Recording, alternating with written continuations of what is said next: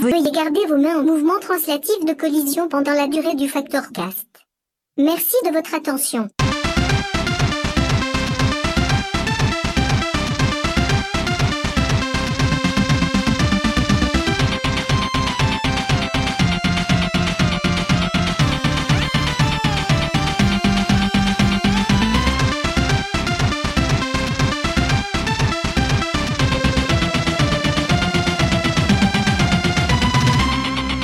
Vous écoutez le Factorcast. Bonsoir les pandas et les pandas et bienvenue dans cet épisode 14 du podcast de Factor News, le premier de l'année 2018. C'est un peu tard pour la bonne année, mais on vous la souhaite quand même. Cet épisode 14 où, une fois n'est pas coutume, nous allons nous montrer cynique, aigri, goguenard, mesquin, acerbe, tout ce que vous voulez, tout ce qu'il faudrait a priori pour parler de nanar. Alors, vous savez peut-être ce que c'est un nanar, c'est un mot bien chez nous, pour désigner ce que les anglophones qualifient de So bad it's good, quelque chose de si mauvais qu'il en devient sympathique. Pour rappel, l'expression nanar s'applique avant tout au cinéma, c'est dans ce contexte-là qu'elle a été inventée, et c'est pour parler de cinéma que le fameux site web Nanarland l'a popularisé et en a créé sa définition, les mauvais films sympathiques. Mais existe-t-il des mauvais jeux sympathiques? Est-il possible qu'un jeu soit si mal fait, si cassé de toutes parts, qu'il en devient alors agréable à jouer, amusant même? Existe, ex- existe, existe, oh là là, ça commence très bien, la bonne année. Euh, Existerait-il même, soyons fous, des nanars volontaires dans le jeu vidéo, des titres ironiquement ratés? On a peut-être chacun de notre côté dans le ludographie des souvenirs qui ressemblent à du nanar. Et pour en avoir le cœur net, j'ai réuni autour de moi Fougère, The Pilot, Mini Blob et pour la première fois sur le Factorcast Camisole, qui sont venus échanger leurs expériences nanardesques. Alors salut les gars, comment ça va? Salut. Salut. Ah, ça avait fait un petit moment qu'on s'était pas vu, donc ça fait plaisir de vous retrouver pour, pour 2018. Euh, donc ouais, euh, encore une fois, comme on l'avait fait pour les épisodes précédents, euh, plutôt que de se demander euh, qu'est-ce que le nanar, machin, qu'est-ce qu'un mauvais jeu, qu'est-ce qu'un bon jeu, qu'est-ce qu'un jeu, euh, je vais plutôt vous demander de me sortir des, noms qui vous viendraient à l'esprit, si vous fouillez dans vos souvenirs et que vous vous demandez, ah, moi j'ai joué à ce truc-là, c'est peut-être bien un nanar. Donc euh, honneur au nouveau, je vais commencer par Camisole. Ok. Voilà, alors euh, dis-moi si je te dis nanar et jeux vidéo, tu penses à quoi comme jeu? Euh, moi, j'ai pensé tout de suite à Night Trap, qui est sorti en 92, donc c'est un jeu en FMV. euh. Voilà, donc le fameux Night Trap, euh, on, a, on en a parlé rapidement sur Factor News à l'occasion du remake en HD Voilà, qui est sorti il y a peu de temps, je crois. Oui, il est sorti Voilà, l'année oui. dernière, il y a quelques mois. Et il est sorti en version collector boîte sur PS4 pour, pour l'Europe, mais il est pas dispo sur PSN, ce qui est assez drôle. C'est-à-dire Ah, D'accord. qu'en fait, il est, en mal. édition limitée. Ouais. Excuse-moi, je te coupe à chaque fois. C'est en édition limitée pour la France en boîte et c'est pas possible de le télécharger, euh, pour- en tout cas pour la, la version euh, la version moderne, on va dire. Il est dispo qu'aux États-Unis sur PSN. Donc ça, coûte un bras euh, en gros. Enfin, ça aujourd'hui ça coûte encore plus cher parce que édition limitée oblige. Mais à la, à la sortie, je crois qu'il coûtait genre 70 euros. Un nanar de 70 Ah, euros, ça fait un peu cher. Quoi. C'est clair, c'est un jeu coté, quoi.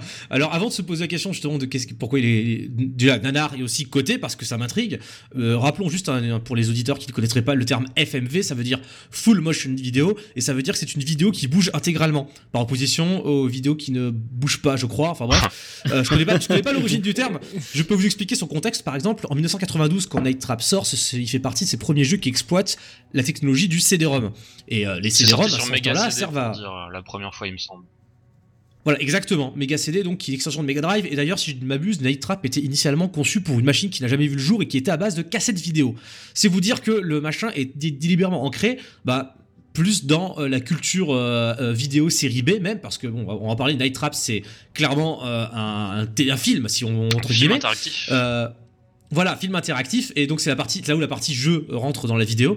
Mais en gros, voilà, Night Trap, comme beaucoup de jeux que vous connaissez peut-être, comme Dragon's Lair, comme euh, j'en oublie beaucoup, mais qui sont sortis à cette époque-là, ou même avant sur, euh, sur support Laserdisc, en arcade, ces jeux-là euh, faisaient la démonstration de la possibilité de stocker beaucoup, beaucoup de données sur des supports modernes, donc beaucoup plus que sur les cartouches des vieilles, des vieilles consoles. Et donc, on a tellement d'espace que ces données-là, qu'est-ce qu'on en fait? Et à cette époque-là, eh ben, on prend une caméra, fait on, n'importe filme des quoi. acteurs, et on fait n'importe quoi, exactement, voilà. Et Night Trap, euh, je- après je laisserai Camisole embrayer, euh, c'est un film, enfin, c'est un jeu, voilà, on va y arriver, qui a été tourné dans les années 80, avec notamment Dana Plato, qui est une ça. actrice euh, de sitcom C'est américaine. Virginia Euh, Drummond dans euh, Arnold et Willy, pour les vrais. Ouais, enfin, voilà, pour les vrais savent, Arnold et Willy, euh, sur, c'était sur M6 ou France 3 Ah, Arnold putain, et je sais plus. D'accord, enfin bref, donc. C'était pas la 5 La 5 C'était La pas cinquième TF1 ou euh, la que c'était 5 TF1. Oh la vache, oh, c'est bien compliqué. On, enquêtera sur la question effectivement, mais euh, du coup voilà, euh, bah, je, je, peux pas aller sur Wikipédia tout en animant l'émission, donc euh, je, vais laisser les gens nous, nous, le, souffler sur, sur Discord. Bref, donc plus sérieusement, Night Trap a été tourné dans les années 80, donc à l'époque où le projet devait concerner ces machines ancestrales à base de cassettes vidéo. Le, Mega Drive, le Mega CD, pardon, donc l'expansion du Mega Drive qui dit des CD-ROM est sorti quelques années plus tard, en 1992. Pourquoi c'est important? Parce que le film déjà, on le regarde en 92 et euh, même aujourd'hui, mais surtout à cette époque-là, c'est un film déjà daté. Oui, c'est daté et c'est euh, si c'était un film, même pas interactif, ce serait un film tout pourri déjà. Ce qu'il faut préciser, c'est ce, qui fait pour moi aussi la définition du nanar, c'est que c'est euh, forcément un peu mauvais dans le dans le scénario, dans l'image. Et donc le concept de Night Trap, c'est que tu incarnes une sorte de voyeur en fait qui dirige des caméras de surveillance qui sont disposées dans une maison et euh, une maison dans laquelle euh, se réunissent euh, des, jeunes femmes pour une espèce de soirée pyjama. Mais il y a une invasion de vampires, évidemment, qui sont là pour tuer, tuer les, jeunes filles. Et les vampires, en fait, c'est des mecs qui sont déguisés en noir de la tête aux pieds, genre avec une cagoule et. Ouais, c'est des ninjas, c'est pas des vampires. à des ninjas, mais en fait, dans le scénario, c'est des vampires. C'est-à-dire, c'est pourri, quoi. non, c'est des, c'est des vampires. Et en fait, oui, pour, pour expliquer aux gens qui ont jamais vu, c'est des, voilà, des mecs habillés en noir de la tête aux pieds qui boitent. Et c'est ça des vampires pour eux, en fait. Et du coup, euh, donc toi, t'incarnes un mec qui dirige les caméras de surveillance. D'ailleurs, en soi, le jeu est super difficile quand il joue en version originale parce que euh, t'as devant toi euh, les icônes des caméras de surveillance, mais les, les icônes ne bougent pas.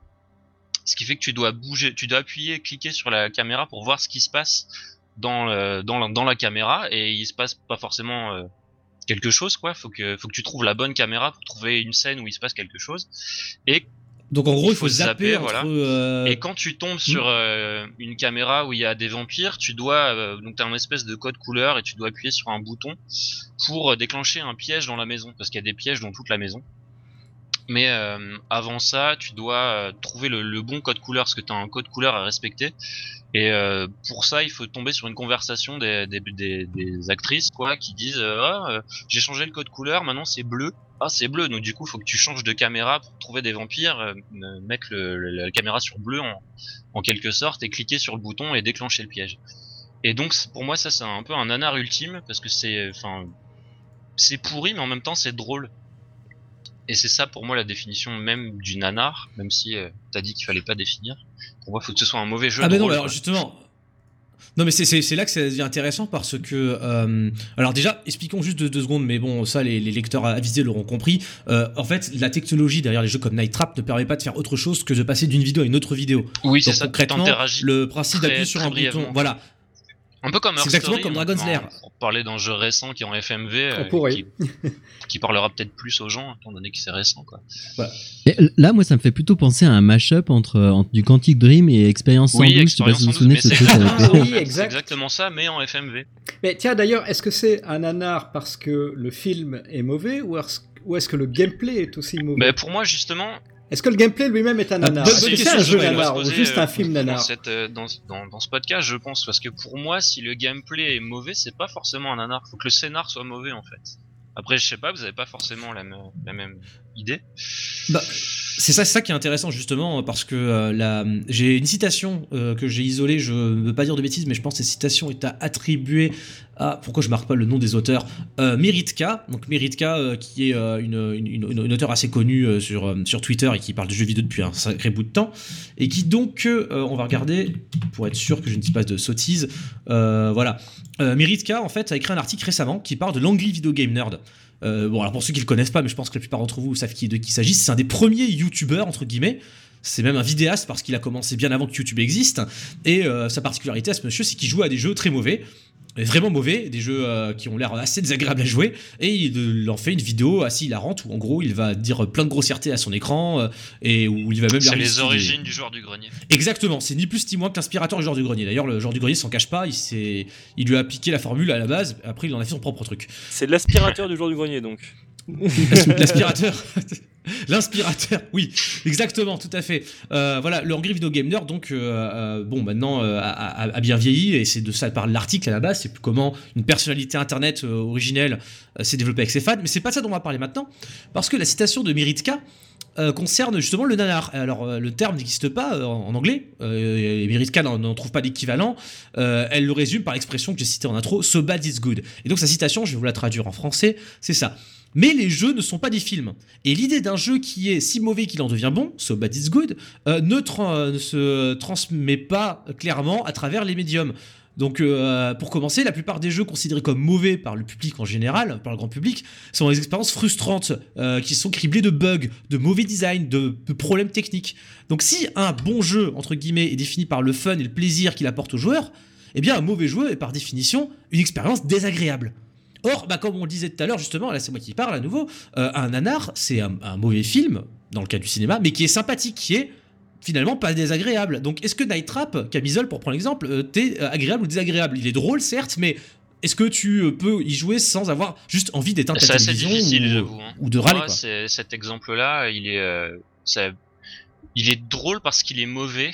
Il est mauvais dans tous ses aspects. Enfin, le gameplay est chiant en soi, et euh, le, le scénar est mauvais. Donc, euh, pour moi, c'est un nanar mauvais, mauvais. C'est pas mauvais sympathique. C'est en fait, j'y joue. Enfin, j'y joue. J'y ai joué une fois, on va dire, avec des potes. euh, c'est ça qui l'a rendu drôle aussi.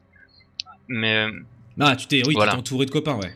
et pour moi, en fait, le, le- le côté nanar, ça dépend surtout du scénar. Pour moi, un bon scénar avec un mauvais gameplay, ça sera pas forcément un nanar, alors qu'un mauvais scénar avec le meilleur gameplay du monde, ça, bah, ça peut faire un super jeu, mais ça empêche pas la connotation nanar. Et du coup, je vais embrayer en parlant de Resident Evil, par exemple, qui est pour moi, euh, donc il y a des très bons Resident Evil, comme le 1, le 4, par exemple, que j'ai beaucoup aimé. Mais Mhm. euh, pour moi, c'est des nanars. Enfin, le, le, le scénario fait que c'est des, vrais nanars, quoi. D'accord, ça c'est un point de vue assez intéressant justement parce que bah, le scénario de Resident Evil, c'est euh, des cinématiques. Donc tu peux sauter, j'imagine, mais c'est aussi des événements qui se déroulent euh, dans le jeu. Donc euh, tu, tu fais avancer une histoire en jouant à Resident Evil, c'est un Tout jeu fait. relativement narratif. Mais Voilà, donc euh, Non, enfin, je, pour moi, effectivement, c'est des, bah, ça dépend vraiment du scénar, en fait. J'ai pas trouvé de- d'exemple de, jeu que je considère comme, comme, comme des nanars qui seraient, euh, qui auraient un bon scénario et un mauvais gameplay. c'est vrai que ça paraît un peu contradictoire. C'est comme dire d'un film qu'il est nanar alors Ouais. que l'histoire est intéressante. Parce que bon, s'il est. Ah, mais il n'y avait pas le fameux jeu, comment.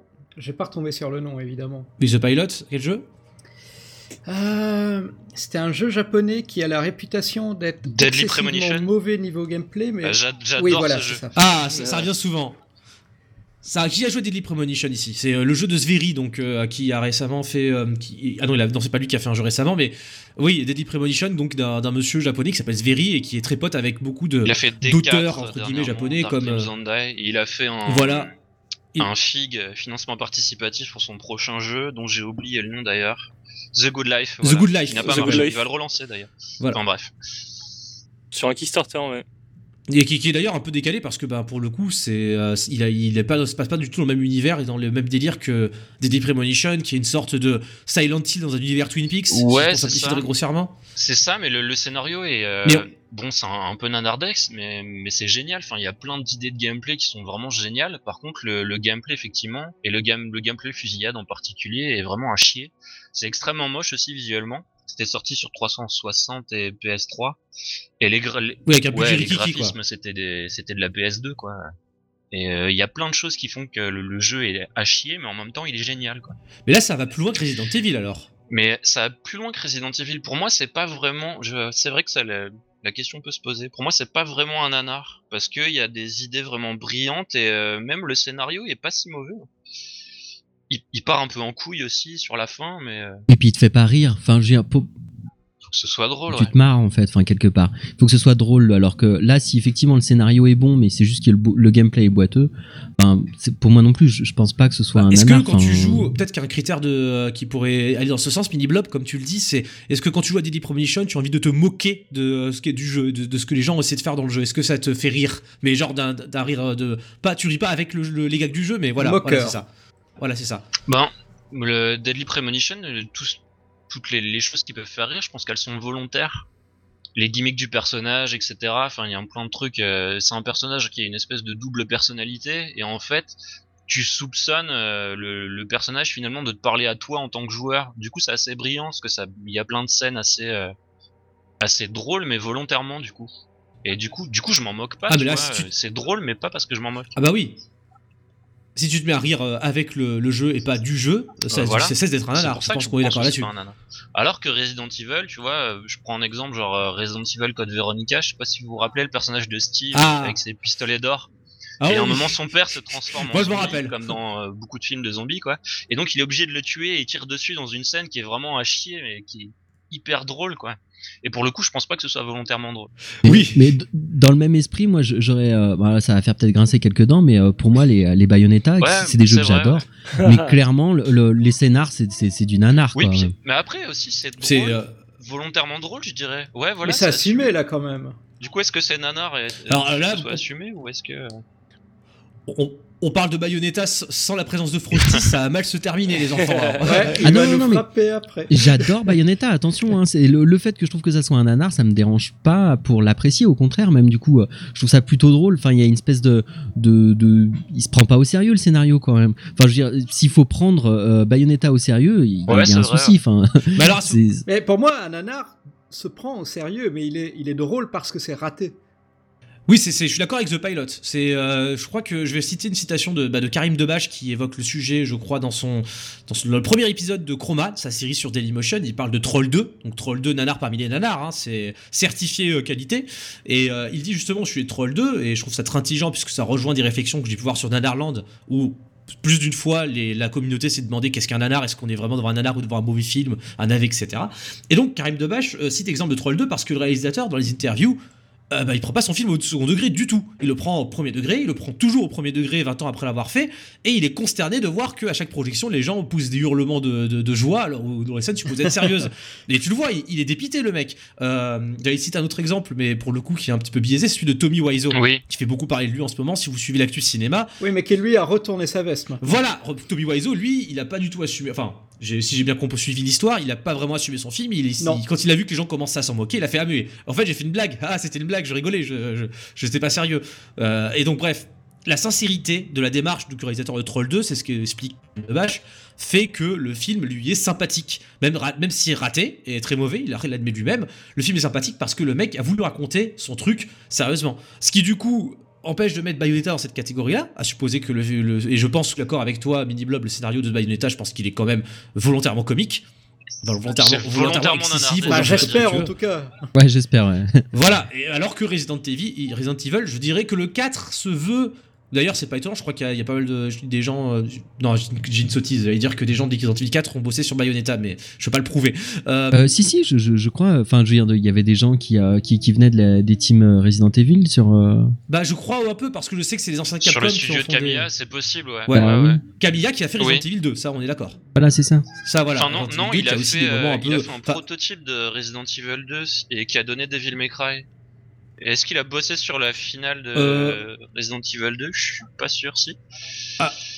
Alors, euh, c'est alors si j'ai lu l'histoire récemment et euh, vous me corrigerez si je me trompe, mais je crois que il a fait effectivement un prototype de Resident Evil 2 qui s'est avéré être un échec, mais euh, Mikami l'a laissé refaire, sa- euh, revoir sa copie et c'est lui qui a fait le Resident Evil D'accord. 2 final aussi.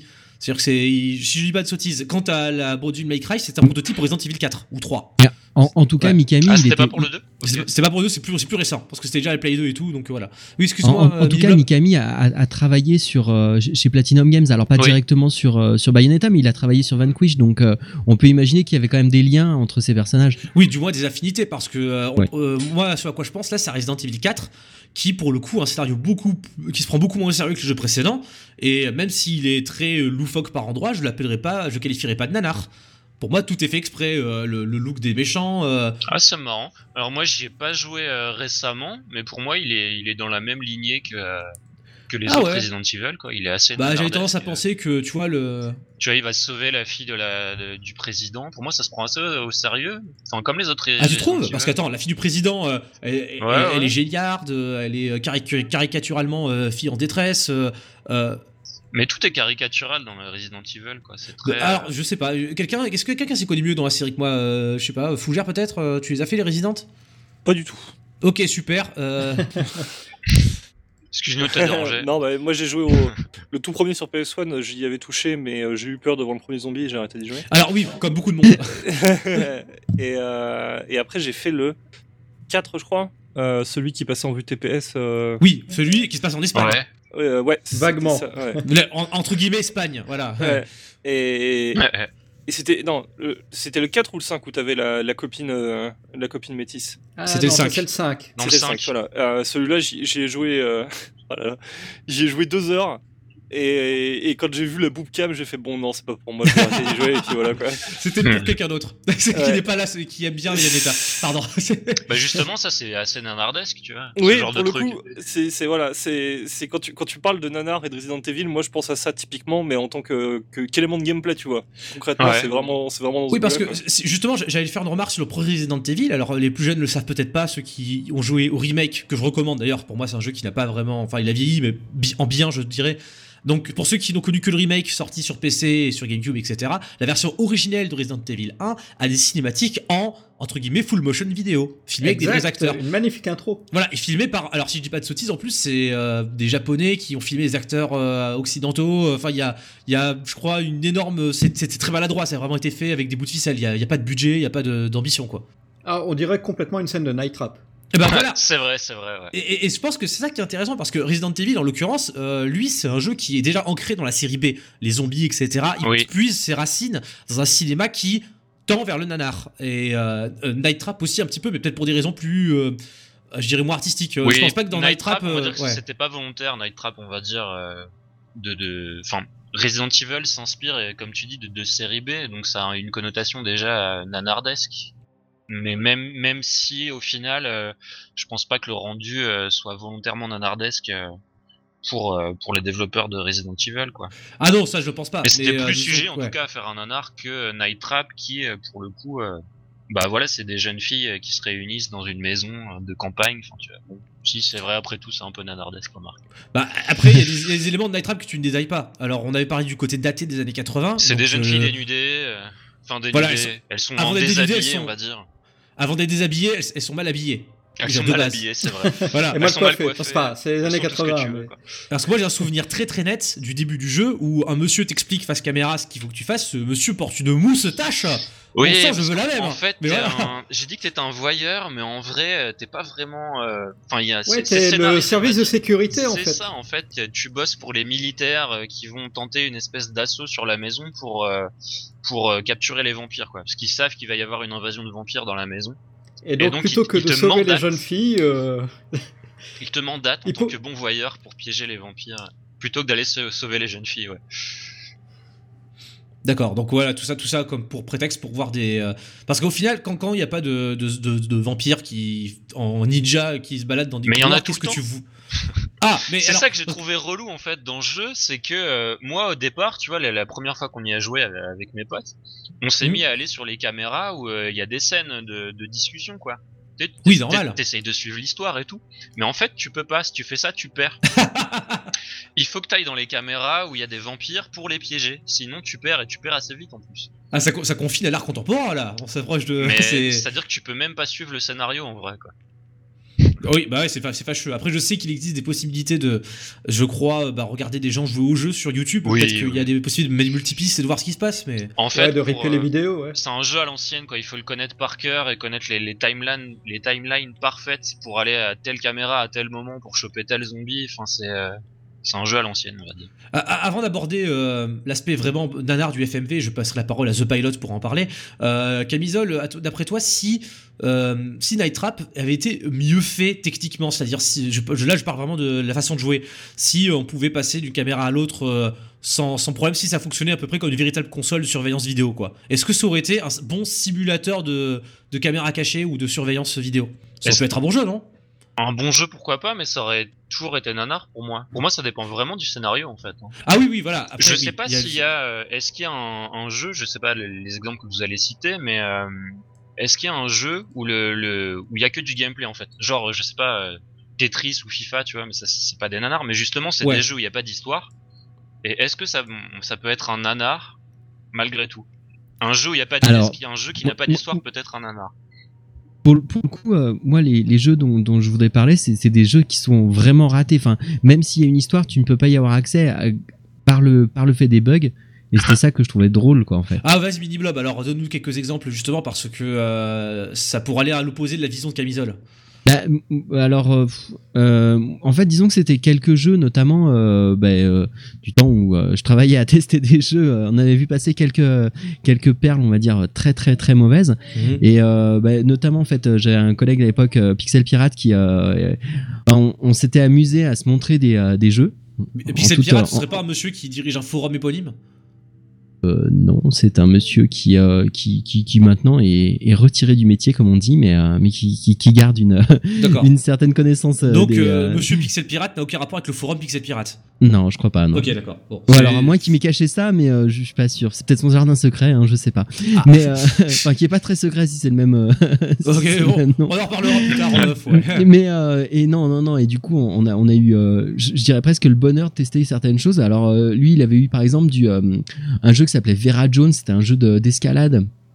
euh, qui était bourré de bugs et ça en devenait hyper drôle en fait parce que notamment en fait enfin bon, avec le personnage des choses classiques hein, mais qui, qui va passer derrière le derrière le décor des petites choses comme ça et bon ça donnait des trucs assez drôles il avait eu surtout un truc qui était vraiment très très drôle qui s'appelait Prisoner of Power c'était un FPS Oh, mais oui. sans IA Et en The fait- Pilot, oh mais oui Mais non, Non, mais, mais- en fait, le jeu est sorti avec un bug qui fait que l'IA ne marchait pas simplement. Les C'est ça. personnages ne bougeaient pas. C'est ça. Il y avait personne qui bougeait. Enfin, toi, tu pouvais bouger, mais il n'y avait pas d'IA en face. Il n'y avait pas de. de- de- de- et bah, du coup, on s'est tapé des grosses barres de rire sur ce jeu. Et à l'époque, il Mais n'y avait après, pas de c'était patch pour bloquant. le corriger.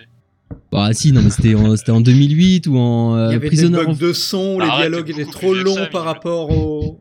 Ah, non, mais, mais c'est ça, il était pété de bugs. Et, euh, et notamment, tu, tu- enfin, je veux dire, tu pouvais pas avancer parce que l'IA n'existait pas. Et moi, j'ai eu le bonheur, le, le- le plaisir intense de tester un jeu qui s'appelait Ambulance Simulator 2011. Ça Et, va euh, endurer, et ce là jeu- là là là. Ah ouais, non, non, non, mais ce jeu était magnifique. J'entends En- en- d'ici euh, le joueur du grenier avec sa chemise à fleurs. De la drogue, les développeurs ah Mais non, Voilà. mais c'était pire que ça. Enfin, je veux dire, après toute la sé- sé- série des simulateurs, on avait des choses complètement Mais attends, incroyables. 2011, ça veut dire qu'il y en a eu d'autres? Euh, Genre, il est daté Ouais, 2011, tu vois. Ils ont peut-être Bah. commencé en 2011 disons qu'en fait, après, en fait, euh, les- tous les simulateurs, euh, ils ont mis des dates parce qu'après, en fait, ça n'a pas toujours été les mêmes développeurs qui ont suivi le truc, mais c'était plus ou moins édité par les mêmes. Enfin bon, il y a une espèce de. C'est le genre début de, de simulateur allemand avec la même typo sur la jaquette que tous les simulateurs allemands, c'est ça le. C'est ça que tu trouves après Ouais. en gamme budget euh, chez Jiffy ou genre de truc. quoi. Et, euh, et celui-là, il était, il était juste extraordinaire. Alors après, déjà, il- en fait, il y avait, euh, il y avait une, une espèce de, de, de, de- de récurrence dans les simulateurs. C'est-à-dire que euh, il y avait des problèmes de proportion, typiquement euh, avec, euh, par exemple, des, euh, quand tu te promenais, il y avait des portes, soit qui t'arrivaient au niveau des hanches, soit sinon des portes où ta tête arrivait même pas au niveau de la poignée, tu vois. mais dans le même jeu. Hein. Et après, Ambulance Simulator, il était vraiment magique. Disons qu'en fait, je résume vite fait, ça marchait par des petites missions où, euh, en tant qu'ambulancier, tu devais te rendre sur les lieux d'un, comment on appelle ça, d'un accident, et euh, tu devais euh, bah, porter secours à la personne qui était accidentée. Classique, on va dire. Donc, tu conduis ton ambulance. Bon, déjà, en fait, enfin, je veux dire, graphiquement, c'était juste incroyable, avec des choses. Il y, avait un mélange en fait de, des environnements en 3D, mais il y a des, y a des, des objets qui étaient pas modélisés et d'autres qui l'étaient. Donc il y avait des mélanges de sprites et de enfin bon, bon, bref. Il y a des il y a des objets à travers lesquels tu passes. Il y a la, techniquement la, la route flotte et vole. Enfin, a- il y a plein de choses comme ça. Et, euh, c'était euh, la première mission était infaisable parce que quand, quand tu arrivais près du, euh, du personnage, tu étais renvoyé directement euh, à pied et tu devais te promener et retourner retourner voir ce, ce mec. Et en fait, il était impossible d'interagir avec lui. Donc en fait, techniquement, le jeu était tellement buggé que tu ne pouvais pas jouer en fait. Mais pourtant, malgré ça, on a passé un temps euh, assez considérable juste à se promener dans cet univers qui est complètement improbable, où tu renverses les voitures en te promenant dessus. Enfin, il y a plein de choses qui sont complètement folles comme ça, avec une physique qui est complètement pétée dans tous les sens. Et euh, bon, bah, forcément, enfin, j'ai pas acheté le jeu. Peut-être que j'aurais, dû dépenser.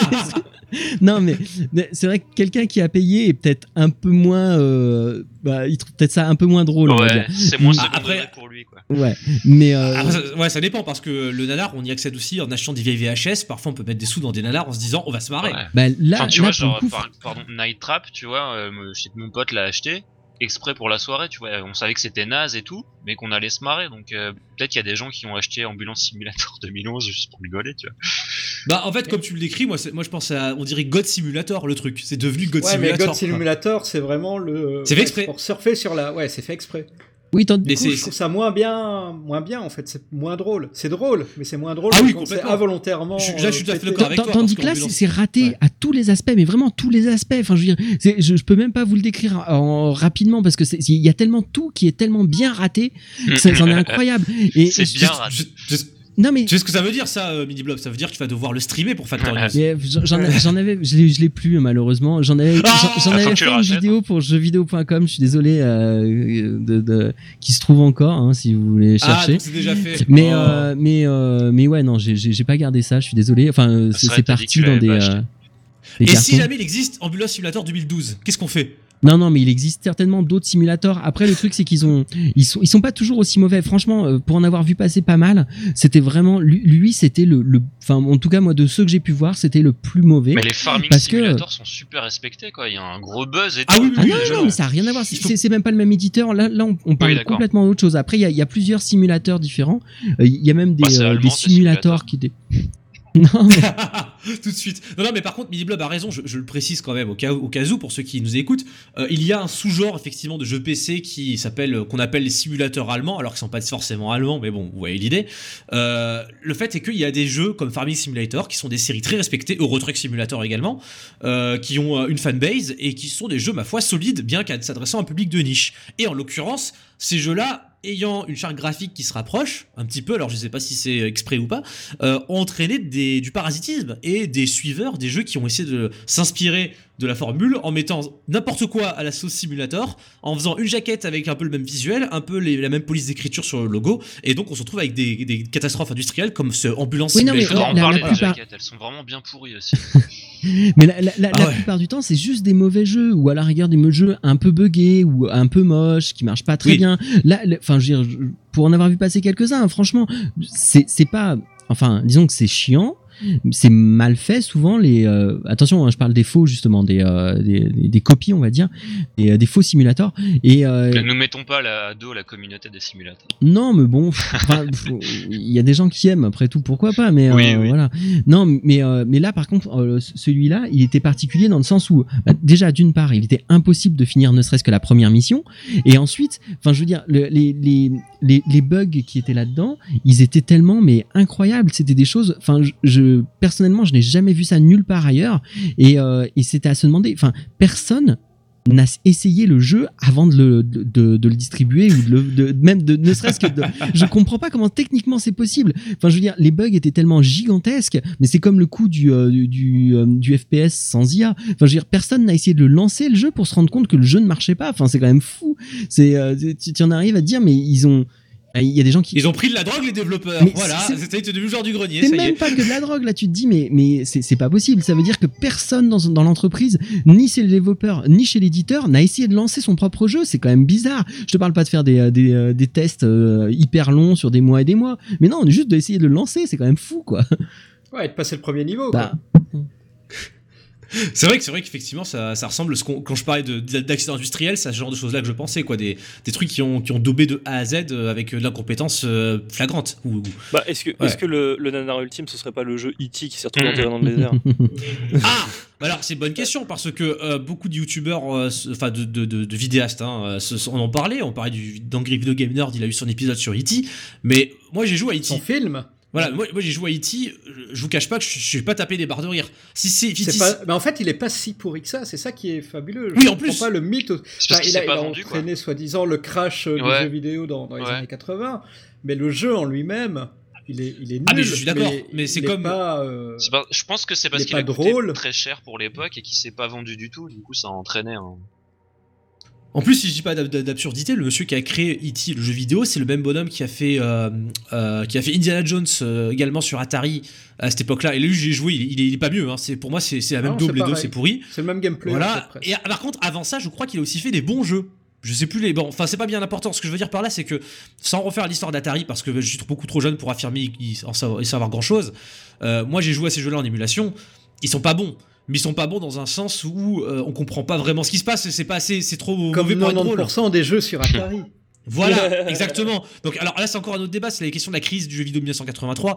Et je pense aussi, comme tu le dis, que la crise, c'est surtout quelqu'un qui achète une cartouche, qui trouve que ça pourrit parce que ça mesure 30 secondes, et qui se dit pourquoi j'ai acheté cette cartouche et qui n'en achète plus, qui joue plus au jeu vidéo de sa vie parce qu'il croit que c'est ça les jeux vidéo.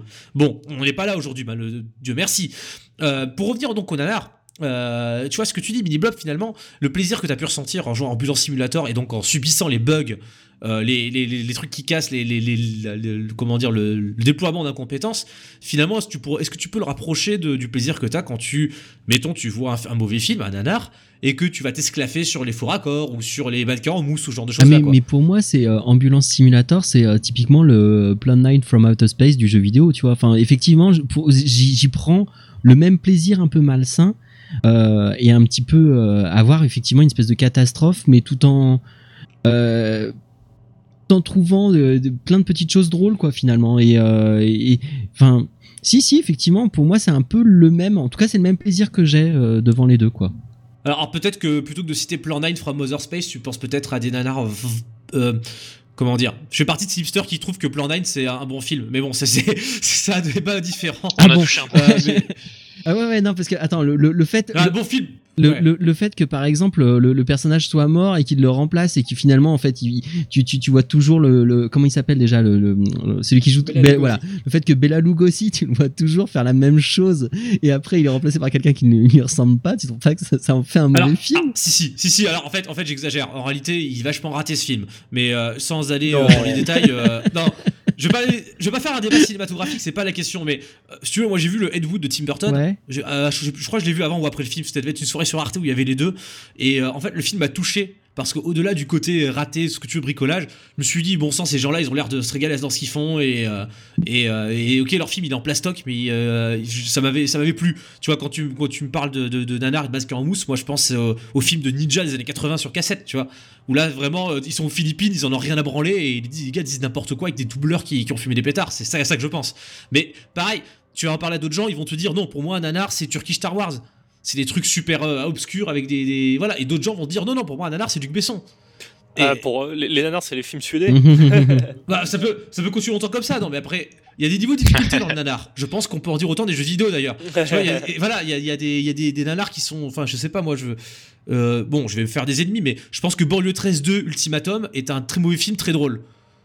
voilà. Mais ça, après, tout le monde rigole pas. Mais déjà, je trouve des gens qui rient à ça, je peux, je peux les faire comprendre pourquoi c'est drôle. Tu comprends euh, Oui, la fouille, il joue un musulman extrémiste, c'est drôle, tu vois. Moi, ça me fait rire.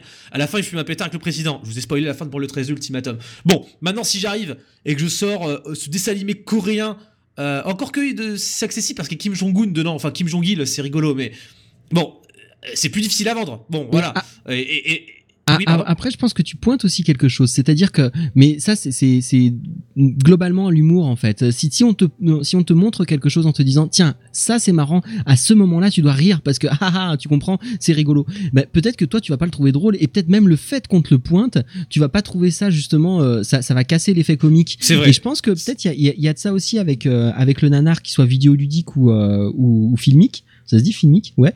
Et, euh, mais euh, je pense que en fait, quand c'est quelque chose que tu as découvert parce que euh, les bonnes personnes te l'ont introduite, euh, c'est pas la même chose que si, si justement, c'est, voilà, c'est ça.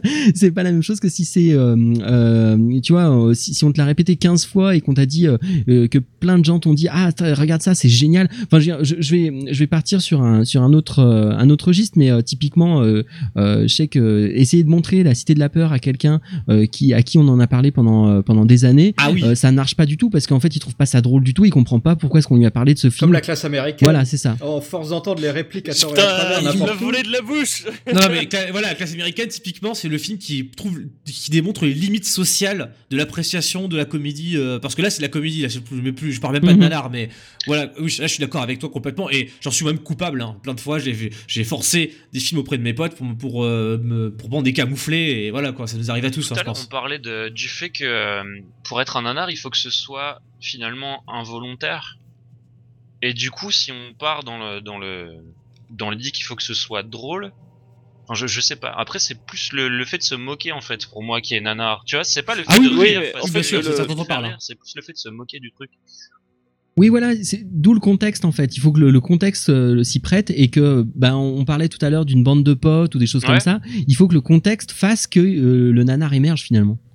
Ah oui, parce que, mettons, on parlait d'ambulance simulator. Je, je- euh, désolé, je t'ai coupé. Euh, qu'on parle d'ambulance simulator, imagine un mec qui voulait réellement faire un simulateur d'ambulance. Il s'est dit, je vais jouer, je vais être une ambulance, je- je- bah, même qu'il est ambulancier lui-même, ou il se dit, je vais faire un truc fun parce que ça me paraît intéressant de faire un jeu d'ambulance. Il joue à ça. Eh ben les là, trois voilà. personnes qui l'ont acheté au début, j'imagine que s'ils l'ont acheté pour ça, tu vois. Mhm. Et, et là, effectivement, Voilà. du coup, c'est c'est ce que je disais. Ils ont trouvé ça peut-être certainement moins drôle que moi.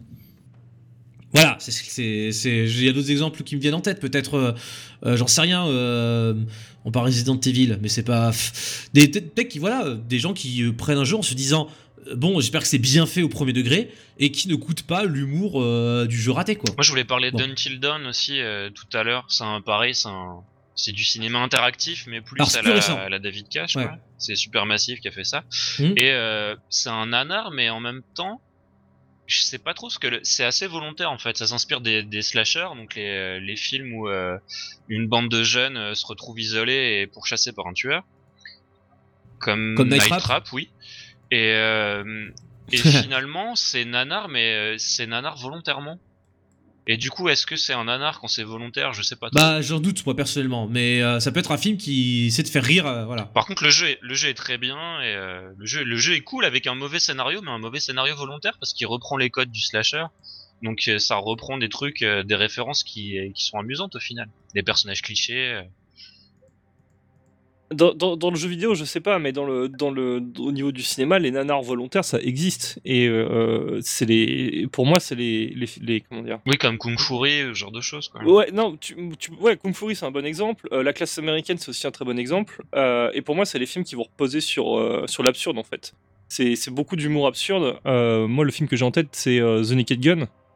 Ou, euh, enfin, voilà, genre. Euh, donc, c'est. euh, y a-t-il un flic des. Y a-t-il un flic dans l'avion, je crois, en français? Y a-t-il un flic des sauver c'est des Pour comédies. sauver la vie. Mais oui, mais c'est c'est- c'est- c'est des, c'est des comédies parce que ça a été réalisé dans, ce, dans, ce, dans cette optique-là. M- Mais je veux dire, Ce sont des parodies.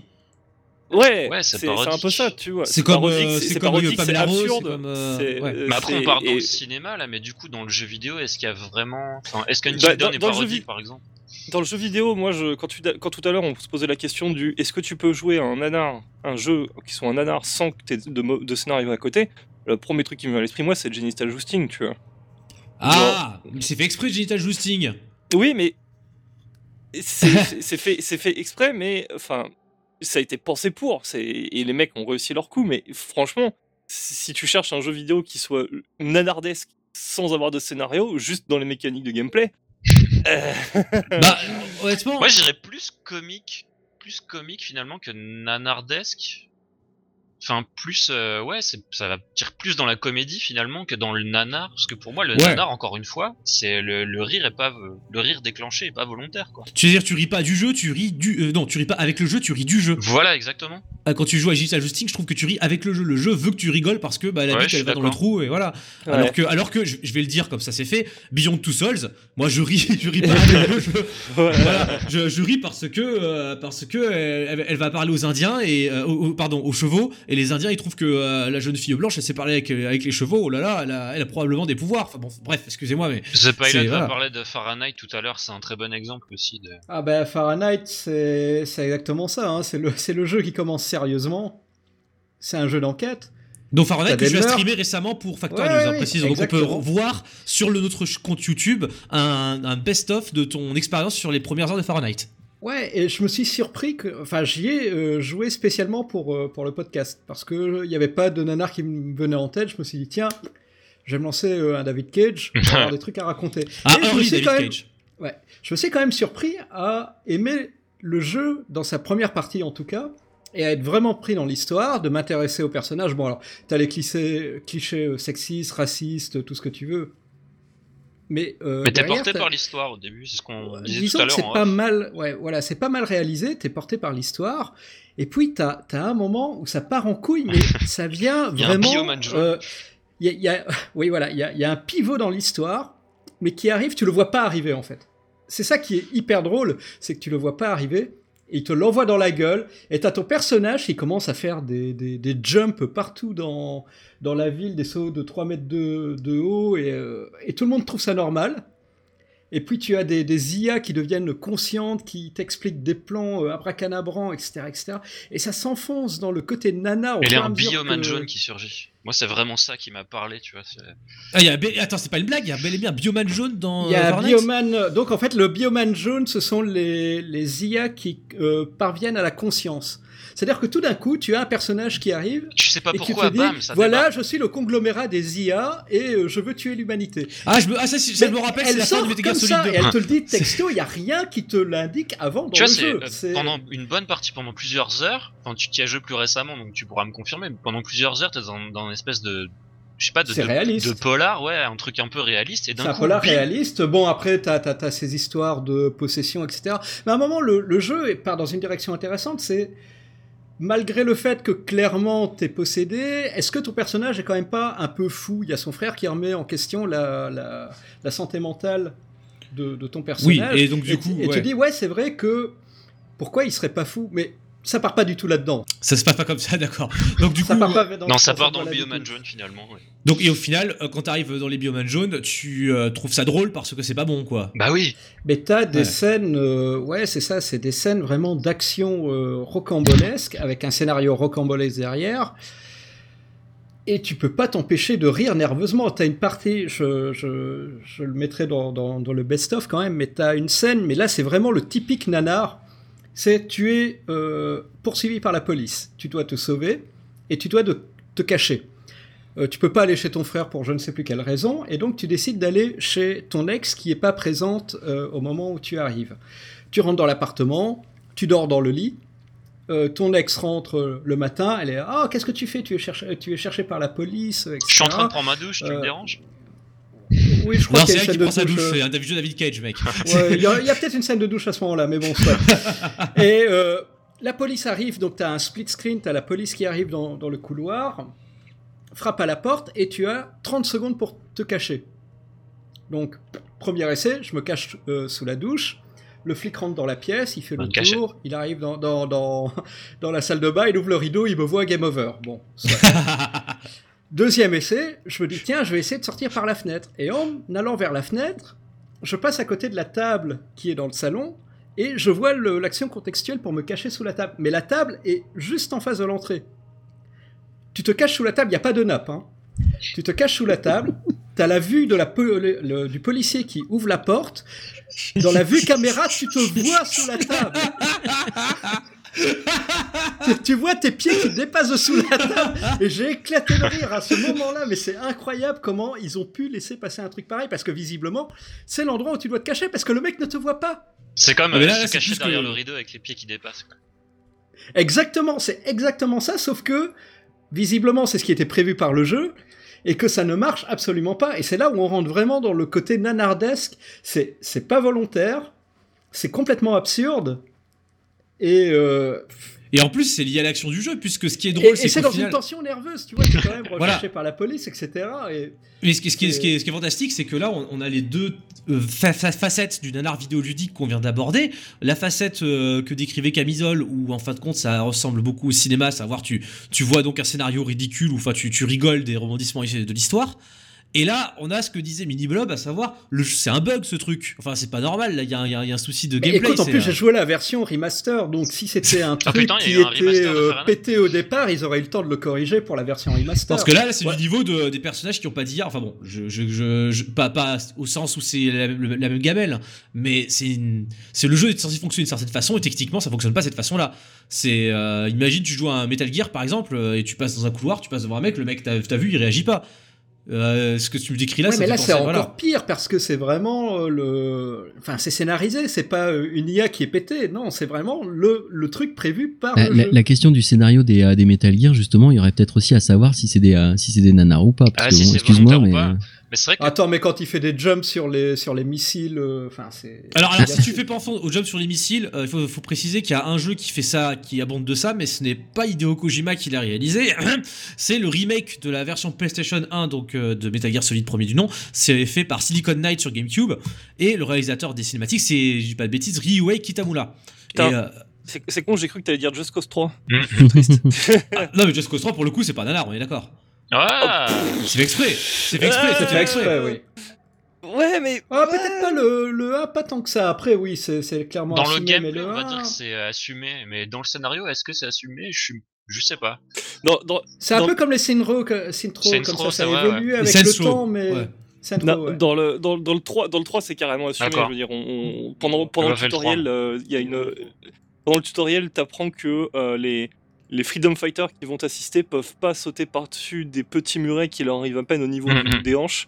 Et ils te disent que c'est parce que genre ils sont malades et ils mangent pas je- Il y a un exemple qui me vient en tête euh, de, de jeu qui pourrait être nanar mais qui ne l'est pas parce qu'il est vraiment beaucoup trop mauvais. Pour moi, il échappe à toute rédemption. C'est limite une insulte, c'est Duck Nukem Forever. Ah, Bon, il y, a- il y a des raisons historiques à cela. Ah. hein. C'est un jeu qui a mis beaucoup trop de temps à développer. C'est- Enfin, c'est détaillé euh, en- sur Mais- internet. ah ouais, mais- En plus, c'est intéressant parce que c'est un jeu qui se veut drôle. Oui, Donc le scénario Ouais. est drôle, mais à l'intérieur de ça, t'as une couche de Oui. nanar parce qu'il est mal C'est foutu. drôle. Oui, ça mais sauf devient que c'est- aussi drôle parce que le gameplay. C'est est drôle, mais pas parce qu'il est drôle, c'est drôle parce que c'est un nanar. oui, sauf que moi, du coup, je, je pensais me marrer en y jouant.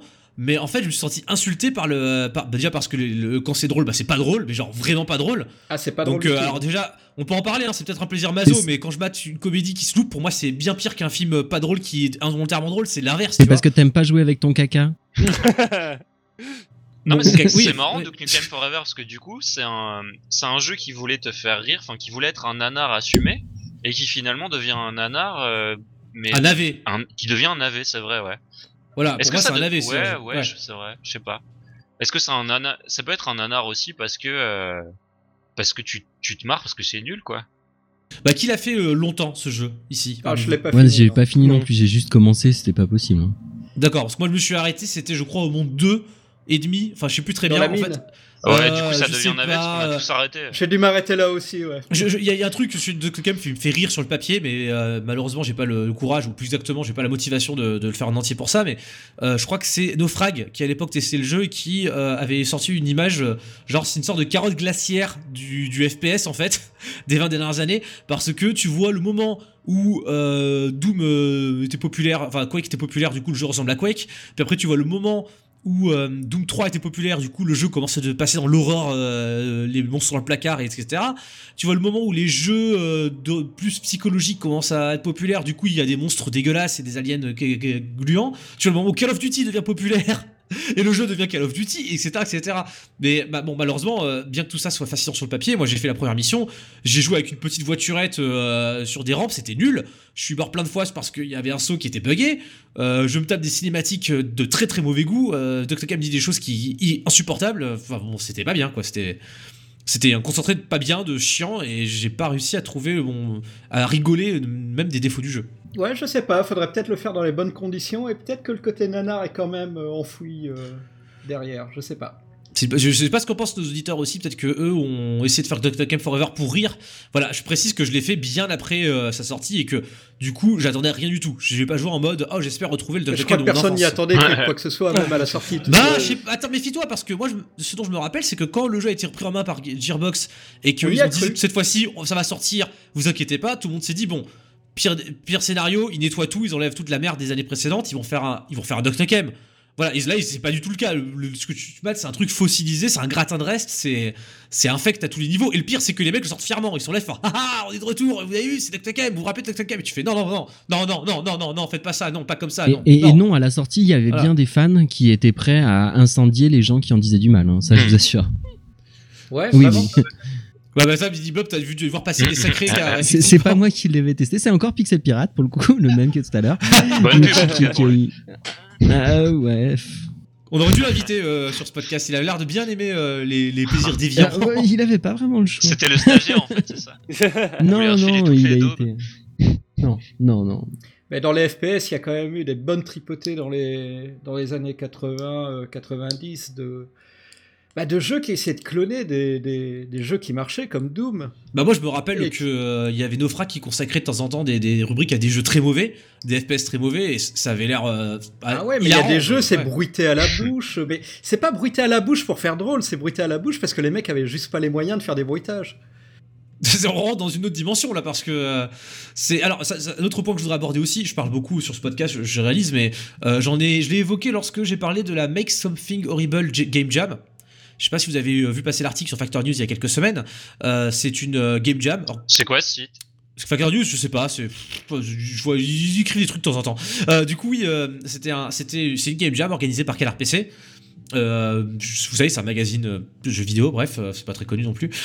Et donc, le principe de cette game jam, c'était de faire des jeux entre guillemets horribles.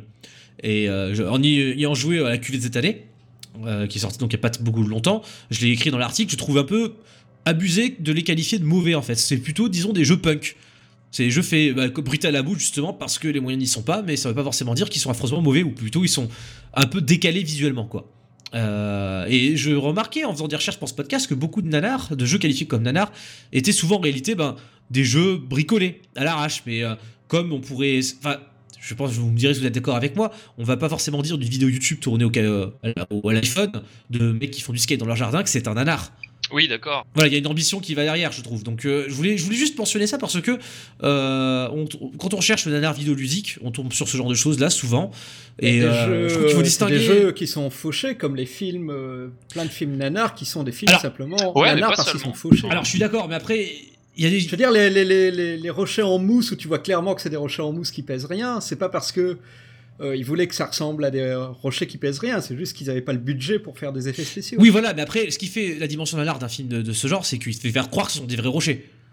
Oui, bien sûr. Voilà, c'est- c'est-à-dire qu'il y a beaucoup de jeux, notamment bah, dans Mais ces c'est par manque de moyens. Oui, voilà, je suis d'accord. Mais il y a beaucoup de jeux, je trouve, dans cette, dans cette game jam, et, et pas que dans ces game jams, dans beaucoup de. dans tout tout le domaine du jeu indépendant, vraiment indépendant, vraiment fauché, qui euh, utilisent euh, des assets Unity à l'arrache, etc., mais qui ne essaient pas de te faire croire qu'ils sont ben, sérieux. Enfin, c'est-à-dire, euh, l'aspect technique et euh, buggé passe au second plan, en fait. Il faut passer au-delà de ça pour voir ce que le jeu essa- essaie de te faire vivre. Et je tiens à dire ça parce que bah, on parlait des, FPS d'Europe de l'Est fauchés euh, euh, qui faisaient les, beaux jours de naufrag. Là, tout c'est différent parce qu'il y a ce côté où bah, les mecs ils, donnent l'impression d'y croire. Genre attention, on a fait, on a fait un putain de jeu vidéo, euh, on a fait un FPS quoi. Je sais pas si vous êtes d'accord avec moi là-dessus, si vous me suivez. Bah, ou- je, je sais pas. Sur la, la question du budget, je, je sais pas trop. Enfin, tu Resident Evil, euh, Until Dawn, pour moi, c'est des nanars, mais c'est des jeux à gros budget, quoi. Donc, euh, pour moi, le nanar, c'est vraiment finalement un truc dont on se moque, quoi. C'est pas. euh, Ça dépend pas finalement des moyens, ça dépend pas de. Mais justement, c'est là qu'on se rejoint, je crois, euh, Camisole, parce que finalement, est-ce que t'as pas davantage envie de te moquer d'un jeu, euh, bah justement, qui, quels que soient ses moyens, déploie une ambition intellectuelle, genre euh, qui se prend au sérieux, quoi, et qui passe à côté de la plaque, par rapport à un jeu complètement fauché, mais qui s'assume en tant que. L'ambition, elle est pas forcément. Elle est pas forcément intellectuelle, ça peut être une ambition, comme on le disait tout à l'heure, euh, si c'était des jeux par exemple qui, euh, les simulateurs typiquement qui copient un, un autre type de jeu pour essayer de, Oui, ou alors justement euh, le fameux Prisoner of Power en fait, euh, je crois que ça s'appelle Call of Pripyat et c'était euh, c'était fait exprès en fait. euh, Enfin, il a un, un sous-titre, alors je sais plus ce que c'est exactement, mais qui euh, qui rappelle euh, qui rappelle Stalker euh, et c'est vraiment fait exprès. Enfin, disons qu'il y a une volonté, je pense, euh, un peu malhonnête derrière. ce qui est marrant, parce que ça existe aussi dans le cinéma, ça s'appelle les mockbusters. Mm. Je sais pas si tu Pas vois ce que c'est, Camisole. Ouais, les Sharknado et compagnie. Mais Voilà, enfin, le Ouais. Sharknado est encore, c'est non, un non, ouais, excuse-moi, dire. Enfin, c'est un nanar, mais en même temps, en parlant de Sharknado, après on va encore parler de cinéma, et finalement pas de jeux vidéo. Mais c'est un, c'est un, c'est un nanar, mais un, qui est quand même un peu assumé, tu vois. De base, de base, euh, c'est, c'est un nanar, quoi.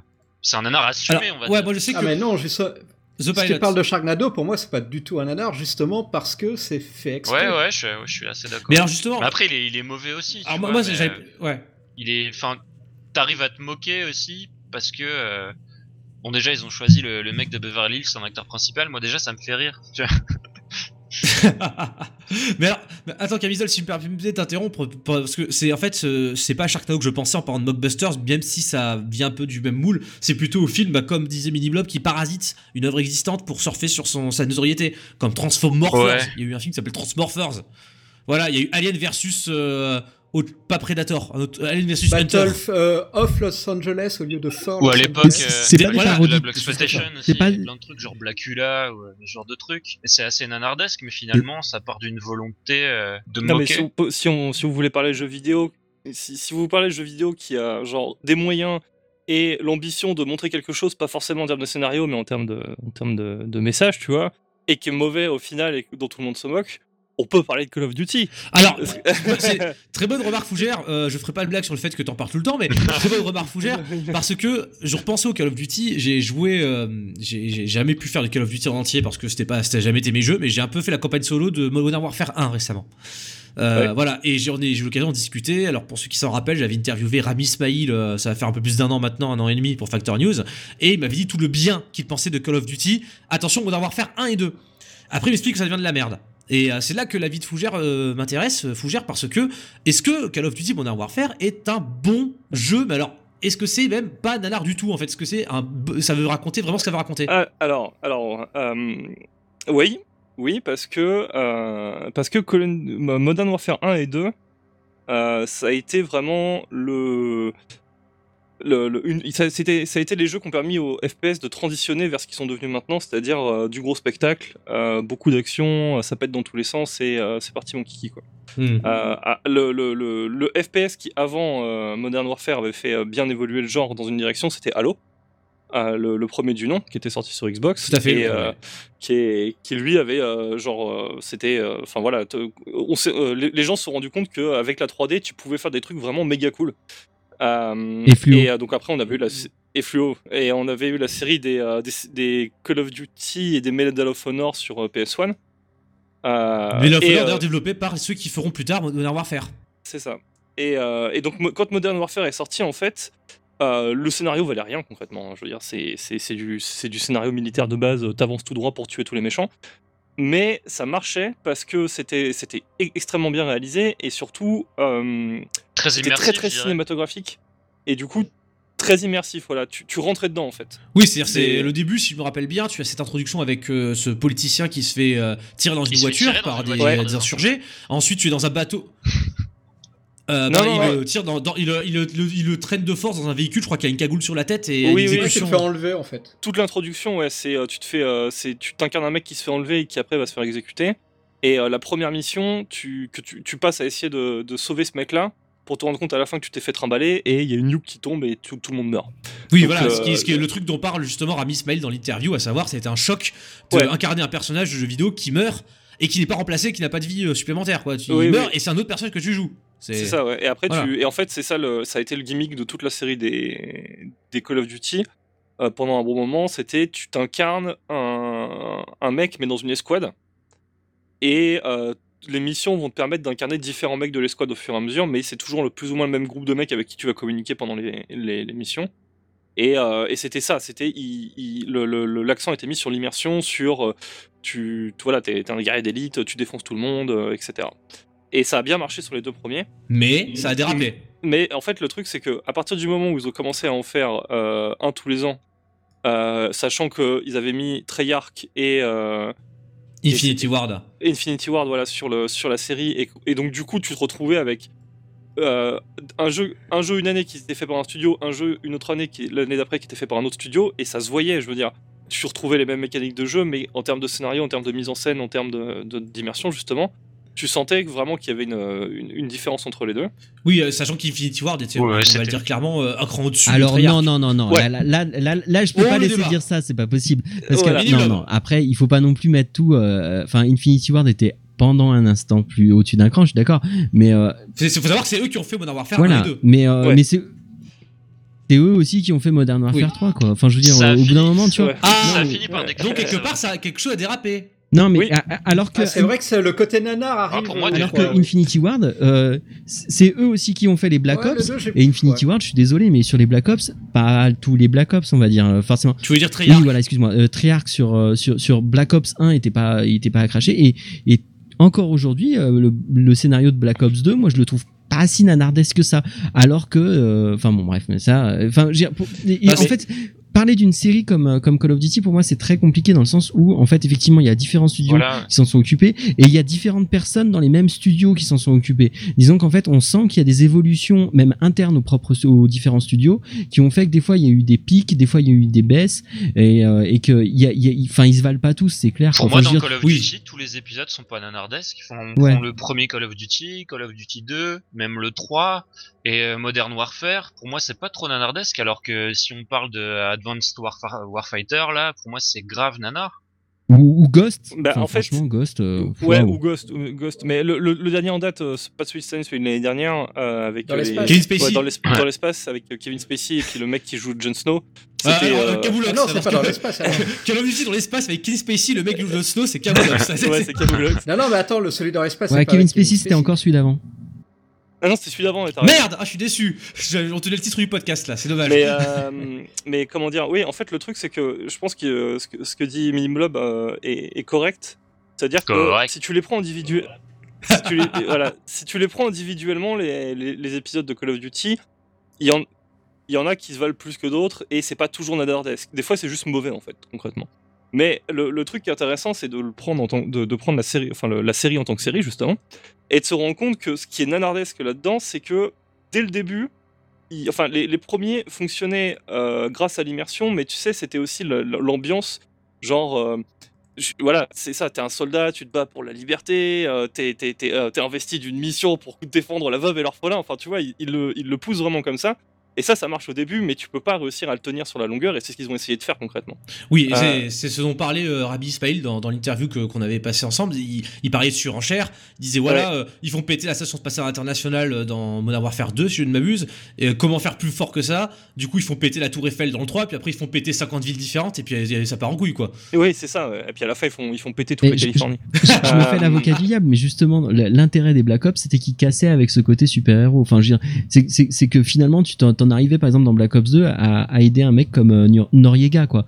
Et bon, après, on peut. on- Ah, Nor- Noriega, on est d'accord, c'est celui qui euh, s'est fait euh, torturer psychologiquement par la CIA avec. il balançait, je, je sais pas, du Gun and Roses à fond sur les enceintes, c'est ça? En tout cas, c'était celui qui avait été aidé par la CIA, et toi, tu l'aides en tant que CIA, et, et qui, Ah, et qui derrière début, a, donc, a ouais. pourri quand même son peuple et qui a quand même fait des, des sales magouilles. Et Oui, c'est ça. Et qui derrière a fait un procès au studio parce qu'il était euh, dépeint comme un criminel Mhm. de guerre. et c'était bah. Ah, il est encore, il est encore en vie, Noriega euh, oui, je Euh, ouais. quand, quand, le, quand le COD, quand le COD Ouais. où il était euh, est sorti, ouais, il est encore. Ah euh, d'accord, c'est incroyable parce que je, je- je vérifierai, mais il me semble bien que c'est le monsieur qui s'est fait choper par la CIA alors qu'il était enfermé dans, alors c'est pas une ambassade, mais c'est genre un bâtiment du Vatican euh, qui se trouvait donc au Panama ou au Paraguay, le pays euh, dans lequel se trouvait Noriega. Il pouvait pas se faire extrader et du coup pour le faire sortir de là, euh, la CIA a balancé des, du gros son sur des enceintes pendant genre euh, je sais plus combien de jours et le mec il a laissé tomber parce que c'était trop extrême quoi. C'était de la torture psychologique. Il y a la playlist sur YouTube euh, c'est euh, si, si je vous jure il y a la playlist sur YouTube. torture. je, euh, je Mais, suis- mais, mais justement, tu parles de torture, c'est aussi un des aspects euh, de Call of Duty euh, qu'on a souvent reproché, c'est euh, la banalisation de la torture, finalement un peu comme la série 24 ou ce genre de truc, quoi. Où, euh, où- et, et là, euh, pour moi, c'est c'est là où je suis un petit peu dérangé de parler de, de, de, de nanar, c'est que, par contre, ça, ça me fait pas vraiment rire, quoi. Pour le coup, enfin, quand on touche à des choses qui Non, sont... c'est là où c'est pas nanardesque, effectivement. Bah, Non, mais là où, là où c'est nanardesque, nanardesque, c'est euh, press X to pay respect, tu vois. C'est c'est- c'est- Ah, ces scènes-là le fameux. En fait, ça dépend vraiment des épisodes pour moi dans Call of Duty. Oui, mais c'est encore une fois, c'est ce que je disais. euh, si tu prends les épisodes individuellement, tu vas osciller entre le bon, euh, le bon agréable et le carrément mauvais avec le milieu qui va être le nanar. Mais si tu regardes la série dans son ensemble, c'est vraiment, c'est c'est c'est C'est nan- too much. C'est nanardesque en fait, c'est nanardesque parce que c'est too much. Mais c'est bien que tu de parler de too much justement Fougère euh, parce que euh, comme disait Mini Blob euh, dans le cinéma euh, nanar on va dire il y a un truc euh, qui ça je trouve se recoupe beaucoup dans le nanar et dans le cinéma d'exploitation c'est justement ce côté too much et surenchère en particulier dans le cinéma d'exploitation qui sait te faire passer un message tout en euh, te mettant des images ultra violentes de la torture et ainsi de suite Euh, je me rappelle que je m'étais posé la question à l'époque de Manhunt surtout de Manhunt 2 qui n'est sorti que dans une forme très bizarroïde. Enfin, euh, les choses qu'on avait annoncées au sujet du jeu s'avèrent moins moindre que ce qu'on a vu dans le jeu, mais était montré comme Oui, quelque chose d'extrêmement violent et complètement Parce que quand dépravé. t'étais avec la Wii, il devait sortir en exclu Wii euh, au début et où tu euh, étranglais des mecs avec les sachets plastiques et tu devais faire le mouvement avec la Wiimote. Enfin, ça Ouais, avait été vendu comme ça au début plus- bah, finalement. Plus proche de nous, il y, a le, il y a eu le teaser de The Last of Us 2 à la conférence Sony euh, de la part Ah de oui, voilà. Mais The Last of Us 2, par exemple, tant qu'il n'est pas sorti, j'hésiterais à le qualifier de nanar. Euh, non, voilà. mais c'est voilà, mais, enfin, le, c'est, c'est, ça, rejoint le, le côté ultra violence. Tu Mais vois, genre. tout à fait, mais je, en fait je vous parlais de ça parce que euh, tu dis toi Mini Blob que ben, la torture dans les jeux vidéo ça fait pas forcément rire, mais euh, je pense à Call of Duty, je pense à une scène qui a fait beaucoup parler d'elle, c'est la scène No Russian. Donc Fougère, tu Ouais. peux nous rappeler ce que c'est que Oui. la scène No Russian? Oui, alors la scène Neurochain, c'est euh, donc c'est comme d'habitude le, le gimmick du jeu, c'est on te fait incarner un, un mec où tu sais pas trop ce qui se passe, et là tu t'incarnes en fait un agent infiltré chez des terroristes russes. Euh, qui vont, euh, qui débarquent en fait avec euh, de, de l'armement lourd dans un aéroport qui est blindé de, de civils. Et ils se mettent C'est-à-dire à- qu'avant, juste, je t'interromps vite fait, avant, il y a une fenêtre qui dit attention, cette scène-là est choquante, vous pouvez la sauter. Euh, Je, moi, je me rappelle même plus de l'écran moi personnellement. Mais mais euh, je- ouais, bref, c'est pas grave, vas-y, continue. voilà, et en fait tu te retrouves à donc concrètement à tirer sur, sur une foule de civils. T'as le choix euh, de le faire. T'es pas obligé. T'es pas pas, obligé de pas tirer, obligé de le faire. T'es pas obligé de le faire, mais euh, mais tu te mais t'es obligé de d'accompagner les trois mecs qui sont à côté de toi qui sont en train de le faire de toute manière. Et euh, c'est une séquence qui est sur rail, c'est-à-dire tu vas pouvoir te déplacer mais euh, très assez lentement au début. Et après tu te retrouves à, à, genre parcourir l'aéroport en, en en esquivant les forces de police en leur tirant dessus. Mais le mais t'as vraiment toute une tout le début de la, la mission qui doit durer au moins deux ou trois minutes où t'es vraiment t'es obligé de voir les mecs massacrer des, des hordes de civils. Et euh, oui, c'est une, c'est une, c'est une mission qui a beaucoup fait parler d'elle parce que c'était ultra violent, parce que c'est gratuit, parce que machin, les jeux vidéo c'est c'est pour. euh, ça rend les gens satanistes et tout ça quoi. Oui, voilà, mais euh, et, et du coup, quand tu dis qu'elle était optionnelle, c'est que justement, je me rappelle de deux choses. La première chose, c'est qu'effectivement, tu peux la traverser sans tirer sur personne. Bon, maigre consolation. Et l'autre truc, c'est que euh, tu peux la sauter carrément avant de la Oui, lancer. enfin, Genre, euh, on peut aussi ouais. ajouter que c'est clairement une, une scène qui a été pensée pour faire du buzz. Enfin, je veux dire. euh, Oui, c'est pour ça que je trouvais ça particulier parce que euh, d'un côté on disait euh, oh là là euh, quel euh, euh, alors je sais plus très bien euh, ce qu'ils disaient à l'époque euh, c'est violent etc mais d'un autre côté où est le courage? Enfin pour moi c'était une scène d'exploitation donc quand j'y jouais bon je tiens à préciser que c'était bien avant qu'il y ait des attentats à Paris mais quand j'y jouais à cette scène là j'étais plutôt ça rigolait je fais oh putain n'importe quoi les mecs font carton en plus tu Fougère tu te rappelles comment elle se termine cette scène? Bah tu meurs. Oui non, c'est mieux que ça c'est Tu les mecs trahir. voilà, les mecs captent que t'es une taupe, ils te tuent. Donc euh, ça, ça valait le coup de voir des civils se faire exécuter. Oh là là, la, la futilité de la guerre, mes enfants. euh. genre, euh, ils ont fait quoi euh, au, Call of Duty suivant Ensuite, ils t'ont demandé de- d'être un enfant soldat et de tirer sur d'autres enfants euh, en Afrique, non? Je sais pas. euh, quitte à rester dans le, dans le, dans le Non, racoleur. ça c'est Metal Gear. C'est ce que j'allais dire. Non, c'est non, c'est Beyond tout seul, ça y est, ça me revient. Il, elle joue l'enfant soldat dans- en Afrique dans Beyond tout seul. Oui, Pardon. tu accompagnes un enfant soldat. Bon, bref, je- je- j'exagère. mais voilà, c'est ça, pour dire pour que. le coup, euh, Beyond tout seul, c'est des- bah, tu l'avais dit, c'est assez nanardesque cette scène. Enfin, on passe d'un truc là, Call of Duty, où c'est un moment finalement euh, plus ou moins gênant, où c'est, enfin, ça se prend finalement au sérieux, même si c'est pour faire du buzz, et du coup, c'est pas très nanardesque. Alors que dans Beyond Two Souls, où tu accompagnes un enfant soldat et on, voilà, on veut te faire comprendre. Enfin, tu sens vraiment qu'on cherche à te tirer la larmichette, quoi. C'est un enfant soldat, t'es Ouais, triste, c'est- t'es euh, dans, le, dans, dans ce passage-là, tu incarnes, euh, je sais plus comment elle s'appelle, enfin le. Ellen Page, c'est Ellen Page. Ellen Page, voilà, merci. Euh, et tu dois aller, euh, tu dois aller en gros buter euh, un chef de guerre africain. Et t'as un gamin qui vient t'aider, donc c'est un enfant soldat, et voilà, t'as un peu, il cherche à tirer la larmichette, etc. dans, dans, dans, ce passage-là.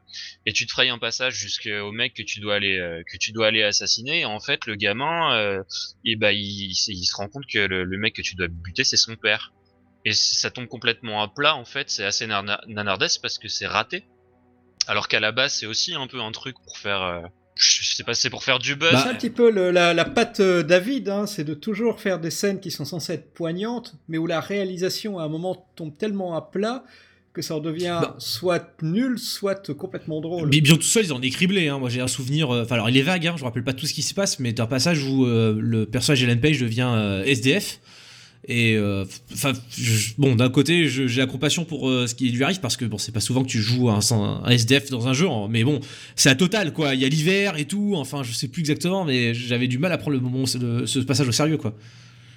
J'avoue que là, c'est limite euh, si elle se fait pas taper dessus. euh, Oui, si, Bah- il y a un- il y, a un moment comme ça, justement, où tu dois, euh, si je me souviens bien, enfin, après, il y a. tu leur échappé à une Selon- tentative de viol ou euh, d'agression Oui, sexuelle oui, c'est- oui, c'est ça, ouais.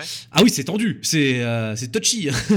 c'est euh, voilà, quand tu fais ce genre de truc là, t'as intérêt à bien le faire parce que sinon c'est même plus du c'est même plus du nanar, c'est carrément Après, du scandale. on va dévier, tu vois, mais pour moi, le jeu est pas totalement raté à ce niveau-là, mais il y a quand même des scènes où, euh, où ça passe un peu à côté, où ça devient un peu nanardesque. Non, il est pas c'est pas le pire. Bien tout seul, c'est clairement pas le pire. mais- Fahrenheit, Fahrenheit est beaucoup plus nanardesque. Ouais, et t'as aussi des, pas mal de scènes où quand tu rates les QTE, l'action continue, mais tu en as tellement que tu peux rater que. euh, Enfin, il y, a- il y a cette vidéo sur YouTube de la course-poursuite. Tu poursuis un mec. euh, Tu parles de bien tout seul là ou euh. De Eviren. de Virine, pardon. Tu, tu, tu poursuis un mec, ça commence dans la rue, tu passes à travers un magasin ou un, ou un restaurant, je sais plus. Et si tu rates tous les QTE, le mec se prend une porte, puis il se prend une chaise, puis il se prend la table. Et il y a tellement devient de comique. répétitions, de... oui, ça devient comique alors que c'est une Ah, c'est scène de exactement- tension et de course poursuite. C'est exactement ce qui se passe dans, dans Beyond Two Souls d'ailleurs, parce que le jeu n'a pas de game over, donc euh, quoi que tu fasses, euh, ça, c'est le jeu te rattrape un peu Ouais, tes voilà, et l'accumulation de, de, de scènes euh, qui, qui, qui sont censées augmenter la tension te font rire au final. Dans- dans- Dans Ouais, Rain, il y, a- il y a excuse-moi. une scène comme ça, moi, qui m'a fait beaucoup rire, justement, parce qu'il y a beaucoup d'accumulation. C'était euh, la fameuse scène du, euh, du petit doigt. Enfin, ce, ce petit doigt, ou je sais plus quel doigt, là, qui... Ouais. et où en fait, euh, ils arrêtent pas de te montrer Le plein doigt, de morceaux de trucs qui sont coupants, et tu dois, tu dois décider lequel qui. et Ah je- oui. c'est- Tu dois c'est choisir ça, pour sauver ta tellement femme. drôle. Non, pour sauver Ouais, ton ouais. gosse. Il fallait c'est qu'il ça. Tu dois choisir si tu te coupes un doigt ou pas, et si tu choisis de te couper le doigt, tu dois limite choisir le- l'instrument avec lequel tu vas te C'est ça, couper, ils quoi. sont tous dégueulasses, quoi. T'as des trucs, des vieux machins rouillés. Et c'est censé, en fait, te mettre une pression pas possible, de dire, oh là là, merde. C'est censé te mettre Ouais. mal à l'aise. Mais ça a marché pour moi, hein. j'ai trouvé ça très très drôle. Par contre, c'était une scène que j'ai adorée. Mais, Oui, oui, moi c'était drôle. mais- Mais pas Bah, pour je les bonnes pas, je raisons. m'en fous. pas, pas pour les raisons que David aurait voulu. Ah non, mais au contraire, c'est c'est ça que c'est là que tu touches quelque chose d'important, mini blob, parce que si t'as aimé cette scène pour t'en moquer, c'est un nanar. Si tu as aimé cette scène parce que euh, c'est exactement ce que euh, voulait euh, que le réalisateur ou les, les développeurs, il n'y a pas que David Cage, voulait te faire ressentir, bah dans ce cas-là, c'est plus un nanar, c'est une scène C'est réussie. ça. Mais après, le truc, c'est que sur la longueur, c'était trop long pour que, que tu ris de tout, en fait. Au bout d'un moment, tu te fatigues. Ouais. Mais pour moi, tous les jeux euh, Quantic Dream, justement, oscillent entre, euh, entre scènes réussies, un peu poignantes, et nanar. Enfin, du... En fait, c'est des successions de scènes à chaque fois. Ouais. Et euh, d'une à l'autre, ça peut passer du nanar au truc euh, pas mal foutu, euh, au truc... euh, Ah ouais, putain, je m'y attendais pas, au truc... C'est particulièrement vrai dans le cas de Beyond Two Souls, puisque le, le procédé d'écriture de David Cage, il s'en est pas caché, c'est qu'il a fait le scénario, qu'il a mis les scènes sur les post-it et qu'il a mis les post-it en random sur son tableau pour tout changer l'ordre. Donc euh, moi je trouvais que, je ne pas dire si l'effet réussi au final, je pense que ça ne l'est pas, mais Beyond Two Souls est un jeu qui donne vraiment l'impression de sauter d'un chapitre à un chapitre à un chapitre, euh, et c'est à toi de recoller les morceaux, mais globalement t'as l'impression de te téléporter. Quoi. un chapitre des soldats en Afrique. un Exactement. Un coup, t'es chez les Indiens d'Amérique, euh, enfin chez les C'est enfin, voilà. Un, un coup, tu, tu fais une date. Moi, c'est passage préféré du jeu. Ah et oui. non ironiquement, non ironiquement. Pour le coup, c'est pas nanar. J'ai adoré. C'est alors pour ceux qui n'ont pas fait ce, ce Beyond Two Souls, à un moment donné, Beyond tout seul, à un moment donné, euh, Ellen Page attend euh, son pote de la CIA, qui qui est un gros con, mais bon, passons. Et, euh, et elle veut lui faire euh, bah, un rencard, quoi. Elle invite chez lui, sauf que du coup, est-ce que je commande une pizza ou est-ce que je fais à manger Est-ce que je m'habille sexy ou est-ce que je m'habille décontracté Est-ce que je mets du rap ou est-ce que je mets la musique classique? Et c'est vous qui choisissez de faire ça. Et moi, je trouvais ça génial. Franchement, je me suis pris au jeu. Oui, c'était bon, cool. La scène arrive à- pour moi est complètement gâchée sur la fin, mais lamentablement ratée, et pas seulement parce que j'aime pas le bonhomme, mais vraiment, bon, je veux pas rentrer dans les détails. Ça, c'est une bonne scène. C'est un truc, j'aimerais voir plus de jeux vidéo faire ce genre de, de conneries. Je me suis régalé à, à me prendre pour une fille qui attend son, son rencard, quoi. Donc voilà. C'est. Merci David Cage d'avoir écrit cette scène. non, non, ironiquement. Euh, J'aimerais. euh, Je, crois- je crois ouais. que tu vas être viré. Parce que dire merci David Cage dans un podcast de Factor, c'est quand même pas top. Ah bah, ah bah non, attends, tu rigoles ou quoi Euh, il, faut, il, il- il faut bien qu'on finisse par l'avoir dans nos petits papiers. En, en ce moment, la presse est sévère avec Quantic Dream. Faudrait quand même penser Peut-être que qu'il y comme a ça, je pourrais l'interviewer pour Factor News. Oui, tout à fait. L'occasion se justifier. On, on coupera et on lui enverra dans, dans l'email. Un peu plus doucereux, s'il vous plaît, monsieur. Non, plus sérieusement. Plus sérieusement, beaucoup, de- beaucoup de, de big up aux, aux développeurs de David Cage. euh, excusez-moi, aux développeurs de Quantic Dream qui nous écoutent. Hein, Je euh, crois qu'il y a voilà. des développeurs de, de- du cerveau de David Cage. Des gens qui Des gens développent. ça pourrait faire un bon nanar. Ça pourrait faire un bon jeu David euh, Quantic Dream. Ce serait méta. Non, pardon, euh, on dérape un petit peu. Euh, je voulais parler. Alors, c'est c'est dommage que je voulais aborder la question du Kusoge. Kusoge ou Kusoge, mais malheureusement, euh, je crois que j'ai pas le contexte pour la- la- l'aborder. C'est un terme euh, japonais qui désigne, ben, littéralement, ça veut dire jeu de merde. C'est la contraction de kuso, de kuso, ou excusez mon, mon japonais de merde qui veut dire caca. Et, euh, voilà, donc c'est un jeu de merde. Et c'est une notion qui apparemment est très ancienne dans, chez les geeks nippons. C'est un truc qu'on retrouve au sujet de, jeux de jeunesse, etc. De jeux, je pense à un jeu Super Nintendo qui s'appelle Show Aniki. Mais c'est pas la série, euh, c'est un spin-off de la série des Show Aniki qui est un jeu de. Alors je vous rappelle, c'est un shoot 'em up où vous dirigez les catcheurs euh, musclés euh, en slip. Ah oui, oui, oui. Voilà. Et en fait, celui-là est un spin-off, c'est un jeu de baston en versus fighting de catcheurs en slip. Sauf qu'il n'y a pas que des catcheurs en slip, il y a aussi des statues grecques, des trucs très très laids, et globalement, le jeu, j'ai joué, la musique est à la limite de la cacophonie, le gameplay est incompréhensible. Oui, voilà, il y a l'humour homo-érotique, mais l'humour est, est fait exprès en fait. C'est Oui, que. c'est- là où j'aurais aussi du mal de les classer dans un art parce que c'est- fait exprès, encore une fois. C'est vrai, c'est vrai. En fait, je me rappelle, c'est un exemple que c'est, je crois que c'était sur euh, Vice à l'époque ou sur euh, un autre site euh, qui, qui avait sorti le ce jeu-là comme un exemple de Kusoge.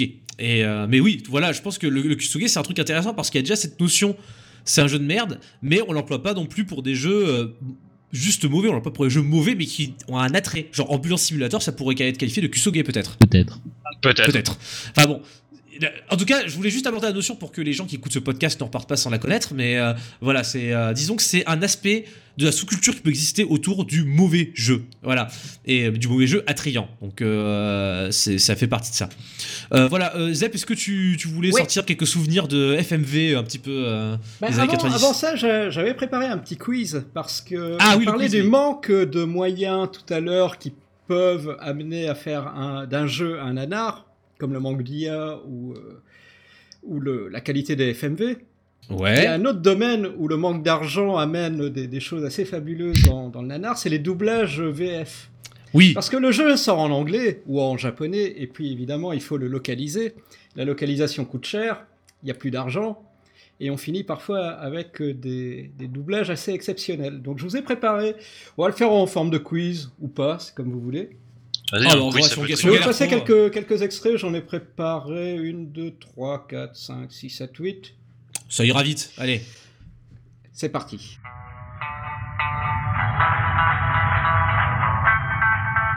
J'y vois que dalle, Jim.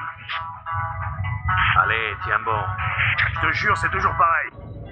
Eh les filles, vous avez attaché votre ceinture Je te demande si ta mère... Explique-moi, comment on va faire pour ramener ça Oh merde. Donc des accents pieds noirs, des accents marseillais. Euh, Waouh, Bah-. C'est c'est chaud. Hein. Du coup, je- Attends, déjà PlayStation, euh, PlayStation 1 à l'époque. Ah, donne-nous le support, ça nous aidera peut-être. Ah, c'est sur PC. Ah bah ça aide pas du tout. Il y a, il y a- il y a un indice dans, dans, dans PC C'est Euh, comment Jim on va faire probablement... euh, c'est... Ouais, il y a, il y a un prénom qui sort, Jim. C'est des cowboys? C'est un peu des cow-boys. C'est un petit peu des cow-boys de l'espace. Euh... C'est un petit peu des cow-boys de l'espace qui vont se faire désinguer par des méchants aliens. euh, C'est un jeu qui, a, qui, qui, qui est, pour ce- qui est connu pour son scénario, alors que le genre... euh, C'est un STR c'est un STR. Ah, mais c'est Starcraft. c'est Map dans l'espace. Un STR, c'est Oui, StarCraft, forcément. Ah, l'a dit. C'est l'intro de StarCraft 1 en français, donc. Oh la Ah oui, vache. C'est Jim Reznor, donc, euh, qui est euh, accompagné de ses amis marseillais et euh, algériens. donc. ouais, ça, ça, d'un seul coup, Starcraft prend un autre sens, une autre saveur là. Je m'attendais pas. Fantastique. Bah, Vas-y, on voit, on voit la suite. euh. Ah, la suite, euh, le deuxième extrait, oui. Vous voulez entendre l'histoire d'Aragorn, roi de Gondor C'est une histoire effrayante. On n'aura pas peur, père. bon, je pense que ça ira. Ok, sur des anneaux, mais alors Ouais. lequel Sur- Déjà, que- que- quels jeux de Seigneur Anneaux sont sortis, quoi? PS1, ah, j'imagine qu'il est sorti avant les films de Peter Jackson, donc. euh, Euh, Ah, je sais Ah, pas, pas dit, si ouais. c'est sorti, euh, mais effectivement, c'est un jeu. euh, alors, j'ai noté parce que le Seigneur des Anneaux, la quête d'Aragorn. Ok. ok. Ne me demandez pas euh, ce que c'est. euh, C'est quoi C'est un, jeu de plateforme euh, Aucune idée. Et c'est quoi, sa quête à Aragorn, justement? Ça a l'air intéressant. Non, je déconne, on s'en fout. Ça fait peur, ça fait peur. Ça fait très peur. Ça fait très peur. Mon hôtel est aussi propre qu'un derrière d'elfe. Vous êtes une Un bien étrange étrange personne. ça, c'est du Baldur's Gate. Euh, de Zelda, Zelda. l'histoire de lutins et de fées. Ouais, c'est Ah pas le oui. Durskate, Moi, je m'en vais. Ah. Vous êtes J'allais tous dire des imbéciles. Espèce de racaille. Oui, c'est moi, Imoen. C'est bon de vous revoir. La Ah ouais. fameuse Euh, Imoen. euh, Moi, de je les avais les, euh, les, les sons pour après les rebalancer à des gens parce que je trouvais ça tellement énorme. Enfin, je- ah bah oui. euh, Et tu les entends sans arrêt, c'est ça qui est malheureux. C'est dès que tu cliques sur ces personnages, tu entends forcément une de ces phrases. toucher. je sais même pas comment il dit ça. euh. Euh, C'est marrant que vous me parlez de son euh, que vous ressortez aux potes parce que euh, moi j'ai le, le privilège d'avoir un ami euh, à qui je fais un grand coucou d'ailleurs qui a doublé les fantassins de Napoléon Total War. Et euh, c'est ce qui, est, ce qui est doublement génial, c'est que déjà il dit n'importe quoi, donc je suis très content. Mais en plus, euh, c'est sur les soldats français, et donc toutes les versions de Napoléon Total War ont la VF. Donc en VO, vous pouvez entendre euh, le mec dire euh, Ah, de la cervelle, nettoyez-moi ça Ou encore un truc que j'ai bien soudé de texto tellement j'adore Crève ça, chien, crève Jouez à Napoléon Total War, franchement, euh, ça vaut le coup rien que pour ça. Et je t'en prie, Zep, continue. Ok, la suite. Rien que des mensonges Lâchez votre arme, c'est mon dernier Ah bah, Ah, avertissement. ça aussi, je sais ce que c'est. La Je sais ce que technologie c'est, c'est un robot non enveloppe corporelle biologique existe Oh, depuis assez longtemps. Mais c'était illégal. On lui a accordé une carte de résident il y a 30 ans sous le nom de Dominique Perry. 30 ans Et- Nom de Dieu Sans les événements d'hier, nous n'aurions jamais eu vent de son existence.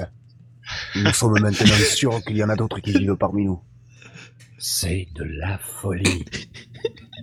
Alors, euh, juste avant qu'on dise le nom du jeu, parce que moi je sais ce que c'est, j'ai vu la cinématique sur YouTube ou sur Gamerside, je crois, à Et très l'époque. très connu, ouais. Voilà, je, je tiens quand même à dire que c'est très triste, mais bon, c'est voilà que euh, les accents euh, français euh, soient devenus des, des objets de, de, de moquerie systématique parce que euh, la culture, non mais parce que vraiment, euh, on, Ça se passe au Japon. Japon. rien, je pense. Oui, C'est un président japonais. et, et- et encore, et alors, c'est une raison pour laquelle. Et il se passe au Japon, ça veut dire qu'ils doivent avoir l'accent. Mais- Attends, mec, tu joues à Final Fantasy X. Dans Final Fantasy X, ça se passe dans un monde magique qui est merveilleux. Il y a un mec, il a une voix de, de, de- d'Hawaïen, et de Jamaïcain. Ouais, Bon, mais euh, bon. voilà, ça- Ouais, mais c'est un- de la Bon. fantaisie, tu vois. ça Mais c'est pas ça que je voulais dire. Ce que je voulais dire, mais je vais faire mon relou 30 secondes après, je vous en promets, je je le, le reparlerai plus. Mais voilà, euh, lorsque les médias euh, se sont développés en France, la télévision s'est développée en France, le cinéma s'est développé en France, on a demandé aux gens des quatre coins du pays de de- d'effacer leur, euh, leur accent régional et de parler selon un standard. J'ignore si c'est du français parisien, je crois même que les Parisiens n'avaient pas le droit d'avoir l'accent parisien. Bref, on a lissé ce patrimoine linguistique et aujourd'hui, quand on entend un mec parler avec un accent marseillais, on a envie de se foutre de sa gueule. Alors, dans le cas de Binary Domain, puisque c'est le jeu, c'est Binary Domain, euh, effectivement, sorti en 2008, si je ne m'abuse. Et c'est le trailer officiel. Oui, oui, en ça, c'est un, un très bon exemple de nanar, Binary Domain. Ouais, parce que d'ailleurs c'est Ni- Ni- euh, Nicolas qui, euh, qui voulait Oui. en parler euh, si jamais Ouais, il c'est était dommage, parmi il est pas là Ouais, pour en parler, mais- mais, c'est c'est nanar, euh, pas que dans les, peu- pas que dans Pas les dans les. Non, non, il y a, il y, a, il y a- il y a plein de passages qui sont incroyables, euh, et, mais, euh, Je mais crois qu'il côté... en parle dans le dernier Quick Load. Oui, il en parle, ouais.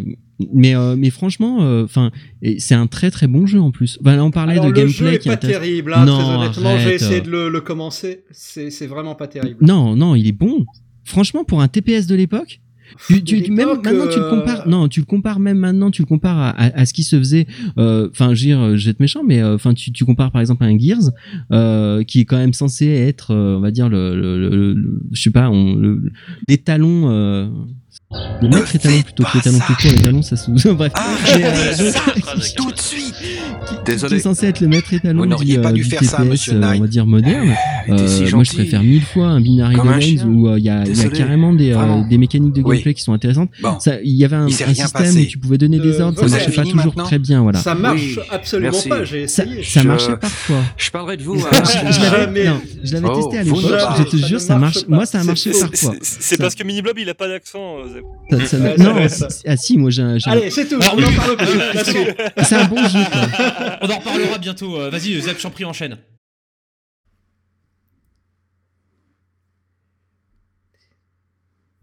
C'est le père Fouras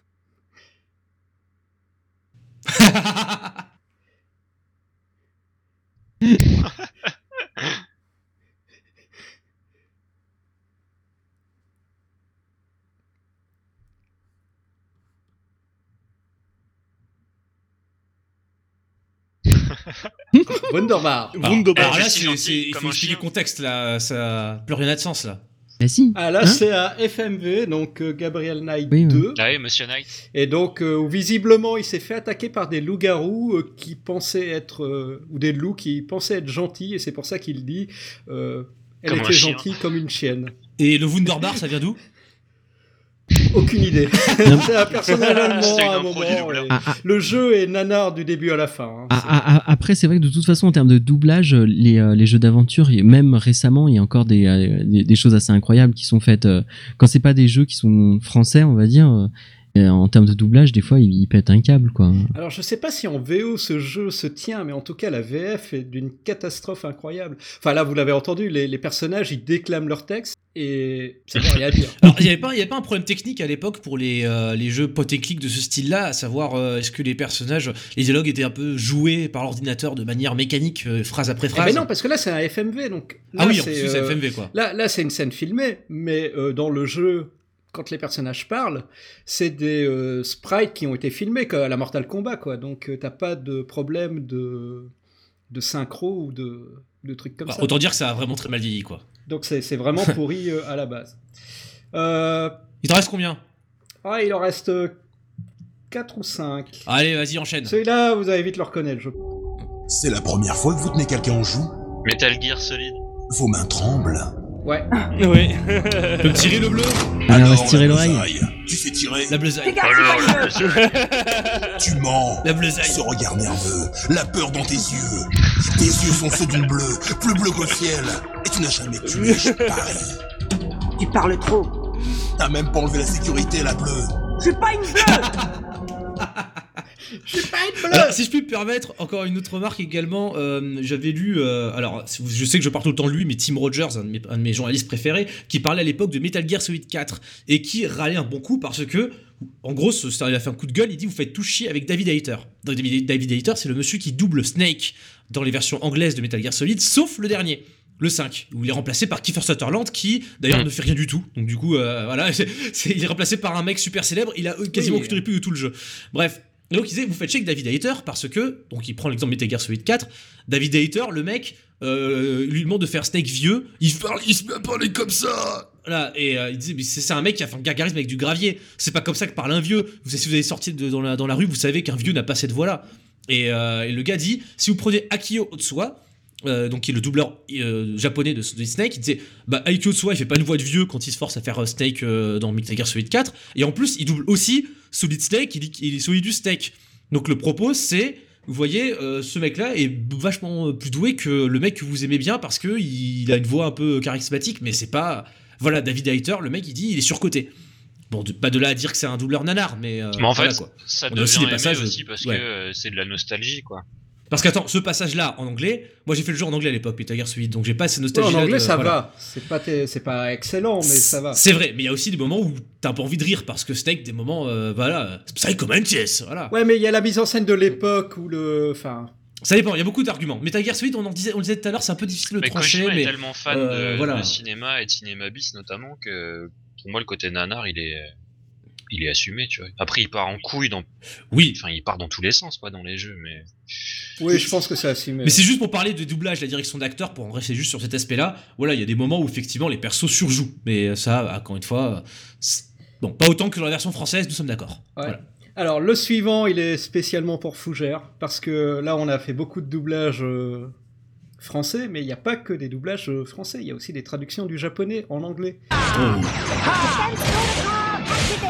Putain, c'est une Ah, mais non Plus jamais je entendre ça. Traumatisé, mec. Ah.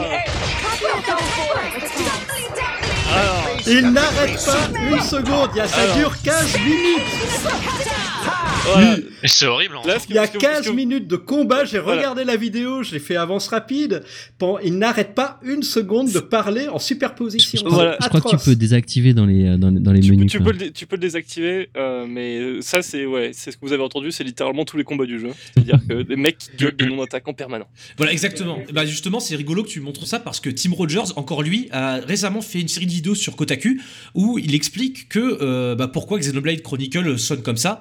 Et c'est notamment parce que bah, au Parce Japon, qu'en japonais, ça sonne bien. voilà, au, Ja- au Japon, c'est normal. La langue japonaise est conçue de cette façon que c'est normal de crier des noms euh, pendant un Ah oui, ça fait trop Voilà. penser à Bioman je, justement. je, Tu vois, ils gueulent leur nom d'attaque et tout. ouais, je, je- Ouais. ah non mais je, je, je reviens, je reviens pas du tout sur le, le, le, le- le- comment dire, le, le, le, le fait qu'ils gueulent le nom de leur attaque pendant qu'ils attaquent. C'est, c'est ce que tu dis, c'est typiquement japonais. Et si tu mets les voix en japonais, ça passe beaucoup mieux. Ah oui, oui, bien sûr. Parce que c'est, il y a, y a aussi ça, tu vois, c'est que les acteurs japonais, ils ont euh, le, le- le- le- la référence culturelle, ils savent comment donner, quelle intonation donner, euh, quelle, euh, voilà, quelle, quelle forme ça doit prendre, et du coup ça passe beaucoup mieux. Et on- tout à l'heure on parlait des accents, celui-là avec Rex qui a son accent du Yorkshire, c'est horrible. Ah non mais J'ai j'ai passé, j'ai passé un combat parce que c'était c'était la superposition et tout, c'est c'est vraiment too much. Mais on parlait d'accent marseillais, ils ont des, des accents irlandais, ils ont des Ah ouais. accents de Manchester, enfin c'est atroce. Ah mais il y, a- il y a des moments, il y a des moments, c'est une démarche euh, délibérée justement. Enfin, Tim Rogers en parle un petit peu dans sa vidéo. Il explique comment parfois certaines couleurs locales ont, ont été tentées d'être retranscrites par les, les doubleurs. Et, et le truc qui m'a rendu dingue en fait, mais c'est difficile à expliquer. Et je crois lui-même n'arrive pas à comprendre ce qui se passe. Il a eu un patch sorti récemment sur Xenoblade Chronicle qui modifie certains cris des voix US. Donc il y a des cris. Si tu écoutes un combat sur la version initiale en anglais et que tu l'écoutes dans la version de maintenant, et ben ils vont crier différemment. Et c'est pas forcément plus agréable à entendre, c'est juste qu'ils crient différemment. C'est, c'est, c'est- moi, c'est partie des choses. Je vais pas relancer pour vérifier. hein. Non, non, mais Non, non, non. il y a des mystères que Oublions-le. il y a des mystères que Alors, je n'arrive pas à expliquer et, euh, et, euh, d'ailleurs si vous en si vous en voulez un de mystérieux, euh, expliquez-moi pourquoi Yoshi fait plus vroom vroom avec ses pieds quand il s'envole depuis euh, depuis Yoshi Story. Parce qu'ils ont, ils ont effacé ce son-là. Tous les cris de Yoshi qu'il fait dans les jeux suivants, ils, euh, ils, ils- ils viennent de Yoshi Story, sauf le vroom vroom qu'il fait avec ses pieds, il fait un bruit d'avion quand il décolle. Ça, c'est inexplicable. Nintendo, expliquez-moi ça. Bref, ça intéresse Bon, que moi. ok. Euh, The Pilot, j'en prie.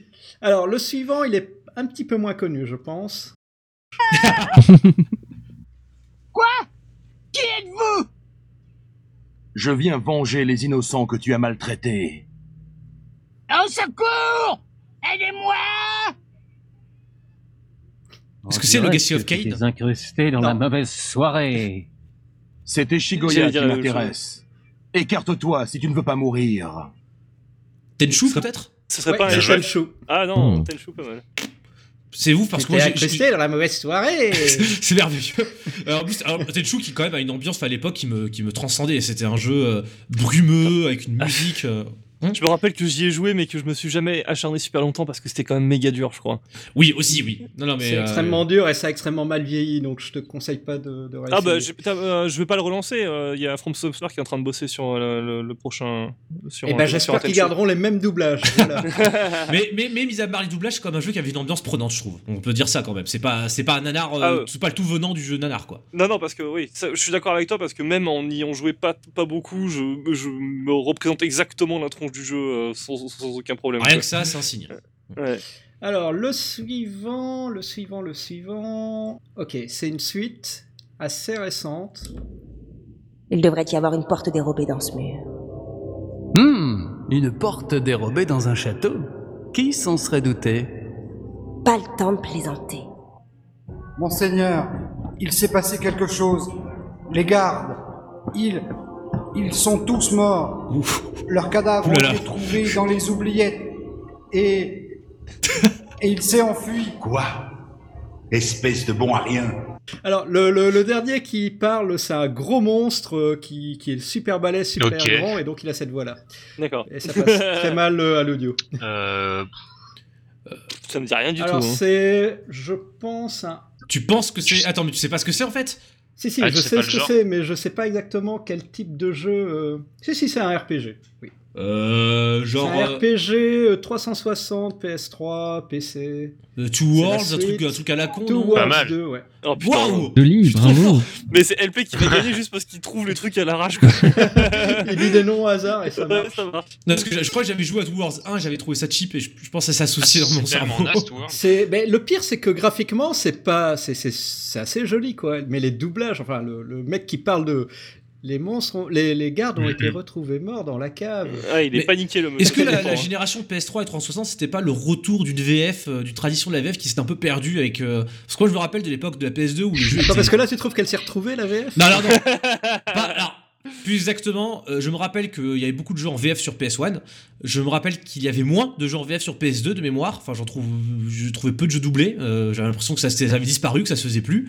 Et j'ai été surpris de voir que beaucoup de jeux PS3 et 360 avaient droit à une VF. Eh ben, ils auraient pas dû. Et ben ouais, là pour le coup, ils auraient pu s'abstenir. Mais voilà, c'est euh, bon, je sais pas trop très bien pourquoi. Je crois que c'est Assassin's Creed qui m'avait surpris la première fois que j'ai joué. Je me suis dit, ah mais ils ont carrément fait des VF les gars. Bon. Une VF avec les accents en plus. Tu peux enchaîner, Zep. Alors, le suivant, vous allez trouver normalement, il y a des indices. Ça roule, sergent? Il est Allô? commandant. Et qu'est-ce que vous faites? C'est bon, il est cool. Qu'est-ce que... Jax Non.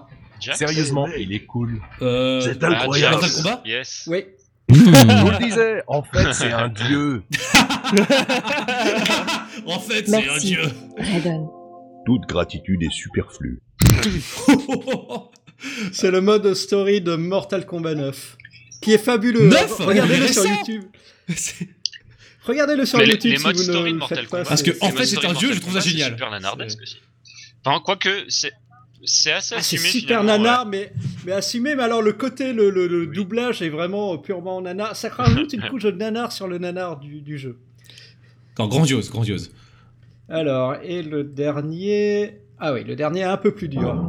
Liu Bei y voit une fantastique opportunité de marcher sur Zhu Chang. Ah, Kessen 2, non Liu Bei est l'unique Oui. membre de la famille de Putain, mais l'empereur. t'es sérieux Si quelque chose devait arriver, c'est lui qui hériterait de l'Empire Han. Oui, mais... Cao Cao utilise à son avantage la jeunesse de l'empereur. Il garde tout le pouvoir pour lui-même et fait mettre à mort tous ceux qui s'opposent à lui. Ce sera la fin de l'Empire Han si nous ne le tuons pas maintenant. Ah bah oui, euh, Bon, oui, non, mais Kessen 2, alors je m'en rappelle très bien parce que c'est la première fois que j'ai qu'on m'a parlé de doublage nanar à l'époque. Euh, C'était dans Joypad. Il parlait de ce jeu-là et ça m'a fait rire parce que au même temps, j'avais un, un collègue euh, au lycée ou au collège, je sais plus exactement, qui était là. Non, mais la PS2, tu comprends, il y a Kessen 2, c'est le killer rap de la PlayStation 2, il y a des plusieurs combattants en même temps et tout. Et à côté de ça, je lis que les euh, Chinois ont l'accent marseillais. Donc euh, voilà, je- ça je ne l'ai pas oublié, hein. je ne t'ai pas oublié, Emilien Perret qui s'est de vendre une PS2, je ne t'ai pas oublié Bon, pardon, voilà. LP qui règle ses comptes tant qu'il y est. Bah oui, tant qu'à faire.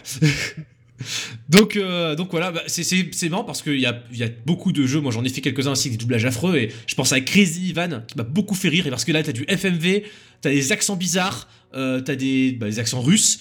Euh, t'as, oh là là, y a, y a une- à un moment donné, t'as, t'as une femme en voile islamique qui parle au, héros et donc elle a un accent arabe atroce et le mec il a un accent russe atroce et y a, c'est, même les dialogues sont traduits n'importe comment, c'est, une, une perle. Ce jeu-là est sur PS1, Crazy Ivan, c'est un jeu psy- Psygnosis, je crois que c'est les mecs qui ont fait Wipeout.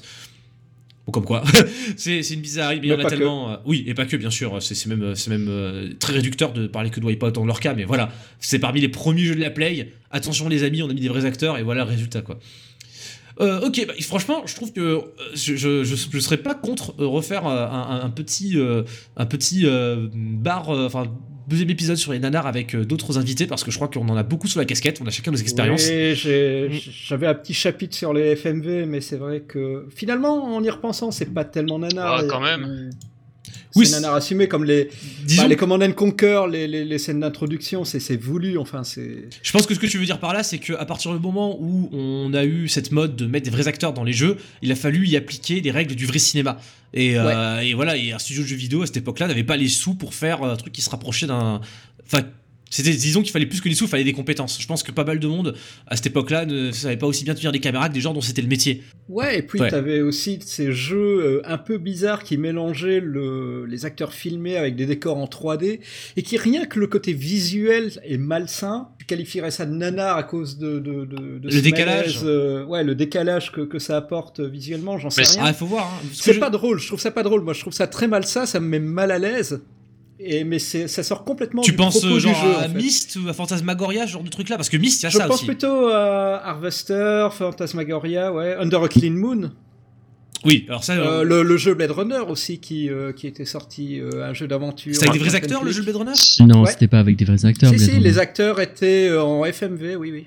Euh, T'es sûr? Parce que je l'ai fait plein de fois et j'ai aucun souvenir qu'il y avait des acteurs en FMV. Ah, je te jure que c'est des acteurs. Attends, non, le- je sens Harrison Ford. Hein, Non, en euh, fait, t'incarnes le, Et non, le- oui, mais comment il dire, le collègue, le collègue Un d'Harrison détective, Ford. un collègue Ouais, mais de- et les, d'Harrison Ford. les- les décors étaient plus ou moins en, En 3D et Ils les à- personnages sont en voxel euh, et c'est des acteurs filmés. ressemblent- ils ressemblent- ça ressemble plus à du film du coup. Non, ça ressemble à, des... à une grosse pâtée de pixels. Ouais, c'est ça. Ah oui, mais du coup, voilà, c'est ça. C'est c'est pour ça. C'est pas vraiment du FMV, mais t'as quand même ce décalage Oui, entre les un- décors et il les y a un côté qui, réaliste filmé. qui rendent tout Ouais. malsain et qui, euh, ouais. Alors Et- ça, le, le- bah, tu, tu parlais de Myst, enfin, euh, enfin moi c'est aussi un jeu que j'aime beaucoup. 3, hein. C'est un petit peu différent, voilà, parce que le, le premier il y avait du FMV, mais c'était comment on appelle ça, c'était limité. C'était dans les bouquins, Voilà, hein. c'est ça, donc c'est pas, enfin c'est comme si tu ouvrais finalement euh, Non, non, une non, vidéo. le c'était 3 pas- avait des vrais acteurs, euh, des scènes filmées avec des vrais acteurs. Oui, ce, qui, oui. ce qui me dérangeait pas outre mesure, honnêtement. euh, c'était, c'était un petit peu kitsch, mais ça me dérangeait pas. Non, c'est vraiment quand il y a ce, ce mélange un peu mal foutu. Il y, a- il y a beaucoup eu ça à une époque où euh, c'était les débuts de la 3D, mais tu pouvais pas faire de la 3D partout, donc ils mélangeaient ça avec des décors en 2D, ça matchait pas. Et... Alors ça, ça c'est un sujet par contre euh, que, que j'ai songé à l'aborder dans le contexte de la Factorpedia. Euh, vous inquiétez pas d'ailleurs pour ceux qui l'attendent, l'épisode 1 et, et Épisode toujours sur les rails, il sortira bientôt. Non, je vous zéro. promets. Mais euh, oui, mais du coup l'autre l'autre épisode 0, donc voilà, c'est comme pour les podcasts, on a fait l'épisode 0 pour s'échauffer. Euh, oui, euh, non mais le sujet de la- du FMV qui est on en parlait tout à l'heure, on parlait de Her Story au début de cette émission, c'est peut-être une esthétique à amener à revenir un peu à la mode, peut-être. En tout cas, elle est, des gens vont la redécouvrir forcément et en faire quelque chose de bien ou de pas bien, euh, nous verrons. Mais oui, euh, ça c'est un sujet qui, mériterait d'être abordé à, à l'occasion. Bon, en tout cas, on a déjà fait un bon petit tour de table de, de nanar à nous et on a déjà vu pas mal d'aspects euh, la question. C'est encore difficile, ouais. Mais ce qui est intéressant finalement, c'est qu'on n'a pas exactement tous la même définition au final de nanar. On n'arrive même pas nous à définir Ah, comme pour le comme film, nanar non ou pas. Comme pour le Ouais, film, c'est exactement. hein, euh, C'est encore plus compliqué, je trouve. Ah bah ouais. Ouais, parce que là, il y a le- la couche de gameplay qui se rajoute. Command and Conquer, c'est vraiment nanar au niveau de la vidéo, que ce soit voulu ou pas, mais le jeu est très bien. Et voilà. C'est complètement déconnecté du côté nanar qu'il y a autour, comme Wing Commander également. C'est Il y, aurait beaucoup à dire sans doute. Il y a énormément d'autres exemples à citer. Et c'est pour ça que si on en a l'occasion, peut-être qu'on fera un petit retour euh, dans le monde du nanar vidéoludique pour en rediscuter à nouveau. euh, peut-être avec bah, Nicolas qui, est absent malheureusement et d'autres gens comme ça. On pourrait un petit peu explorer d'autres horizons. Eh ben, en tout cas, merci à vous, à vous tous d'avoir été là ce soir euh, pour cette émission. Merci Camisole, c'est ta première fois parmi nous et j'espère pas la dernière parmi l'équipe du Factor Cast. Bah j'hésite. Et ce qu'il te faudrait, c'est un petit micro de qualité. On va, on va, on va voir euh, si on peut euh, arranger ça. euh, si oui, les mais pour tipeurs- ça, il faudrait de l'argent dans le type. Voilà, j'allais le dire, merci The Pilot. Si, Ah, J'ai euh, un micro nanar pour correspondre. Cette transition de qualité. Exactement, euh, que vous m'avez bien aidé, merci à, avec, euh, à, euh, à- à me pousser dans cette direction. Mais oui, euh, du coup, euh, euh, bah, on, on- on encourage encore une fois les, les tipeurs qui sont déjà fort généreux et qu'on remercie euh, sans fin euh, de nous permettre euh, d'avoir les moyens techniques de faire ce podcast. Mais voilà, si vous voulez faire un petit geste pour 2018 et fournir un peu de sous pour le, le micro de camisole, euh, voilà, n'hésitez pas à participer au Tipeee. S'il vous plaît. S'il vous plaît, n'hésitez pas euh, à, à, sinon euh, faire de la publicité pour notre podcast, à mettre des étoiles sur iTunes. Euh, si un jour j'installe iTunes, peut-être que je saurai combien d'étoiles on a. Est-ce que quelqu'un utilise encore iTunes? C'est ça la question. Les gens qui ont des iPhones, peut-être, non? Ok, Ce sera génial. sujet d'un autre J'ai l'impression que les iPhones ici, c'est comme les ATI, on n'en parle pas. hein, c'est voilà, Ah, l'esprit factor, je le vois bien. Euh, donc euh, merci, euh, merci à tous nos auditeurs, merci euh, à Nico qui s'occupera du visuel de cet épisode, merci à Max qui qui s'occupe, qui s'est toujours occupé du générique de, de la factor. Il s'est occupé une fois du générique. Voilà, euh, bah non, deux même, il a fait deux, jingles Ouais, sonores. il nous a même. promis un nouveau générique, non? Wow. Il est très bien celui qu'on a. Ouais, Pour les oui. nanars, faut faire un, un jingle hors série, non? Ah bah il y a, Un il y a truc tellement de possibilités. On- on- euh, bah écoute, on, genre, je- on verra ce que The Pilot fera pour le, pour le montage. Je te remercie d'avance The Pilot de, de t'occuper du montage de cet épisode comme, euh, comme tu l'as fait courageusement sur les précédents. Voilà, et euh, je finis par dire merci à toutes et à tous qui nous écoutaient et à très bientôt sur Factor News. Bonsoir à tous. Salut. Salut. Salut.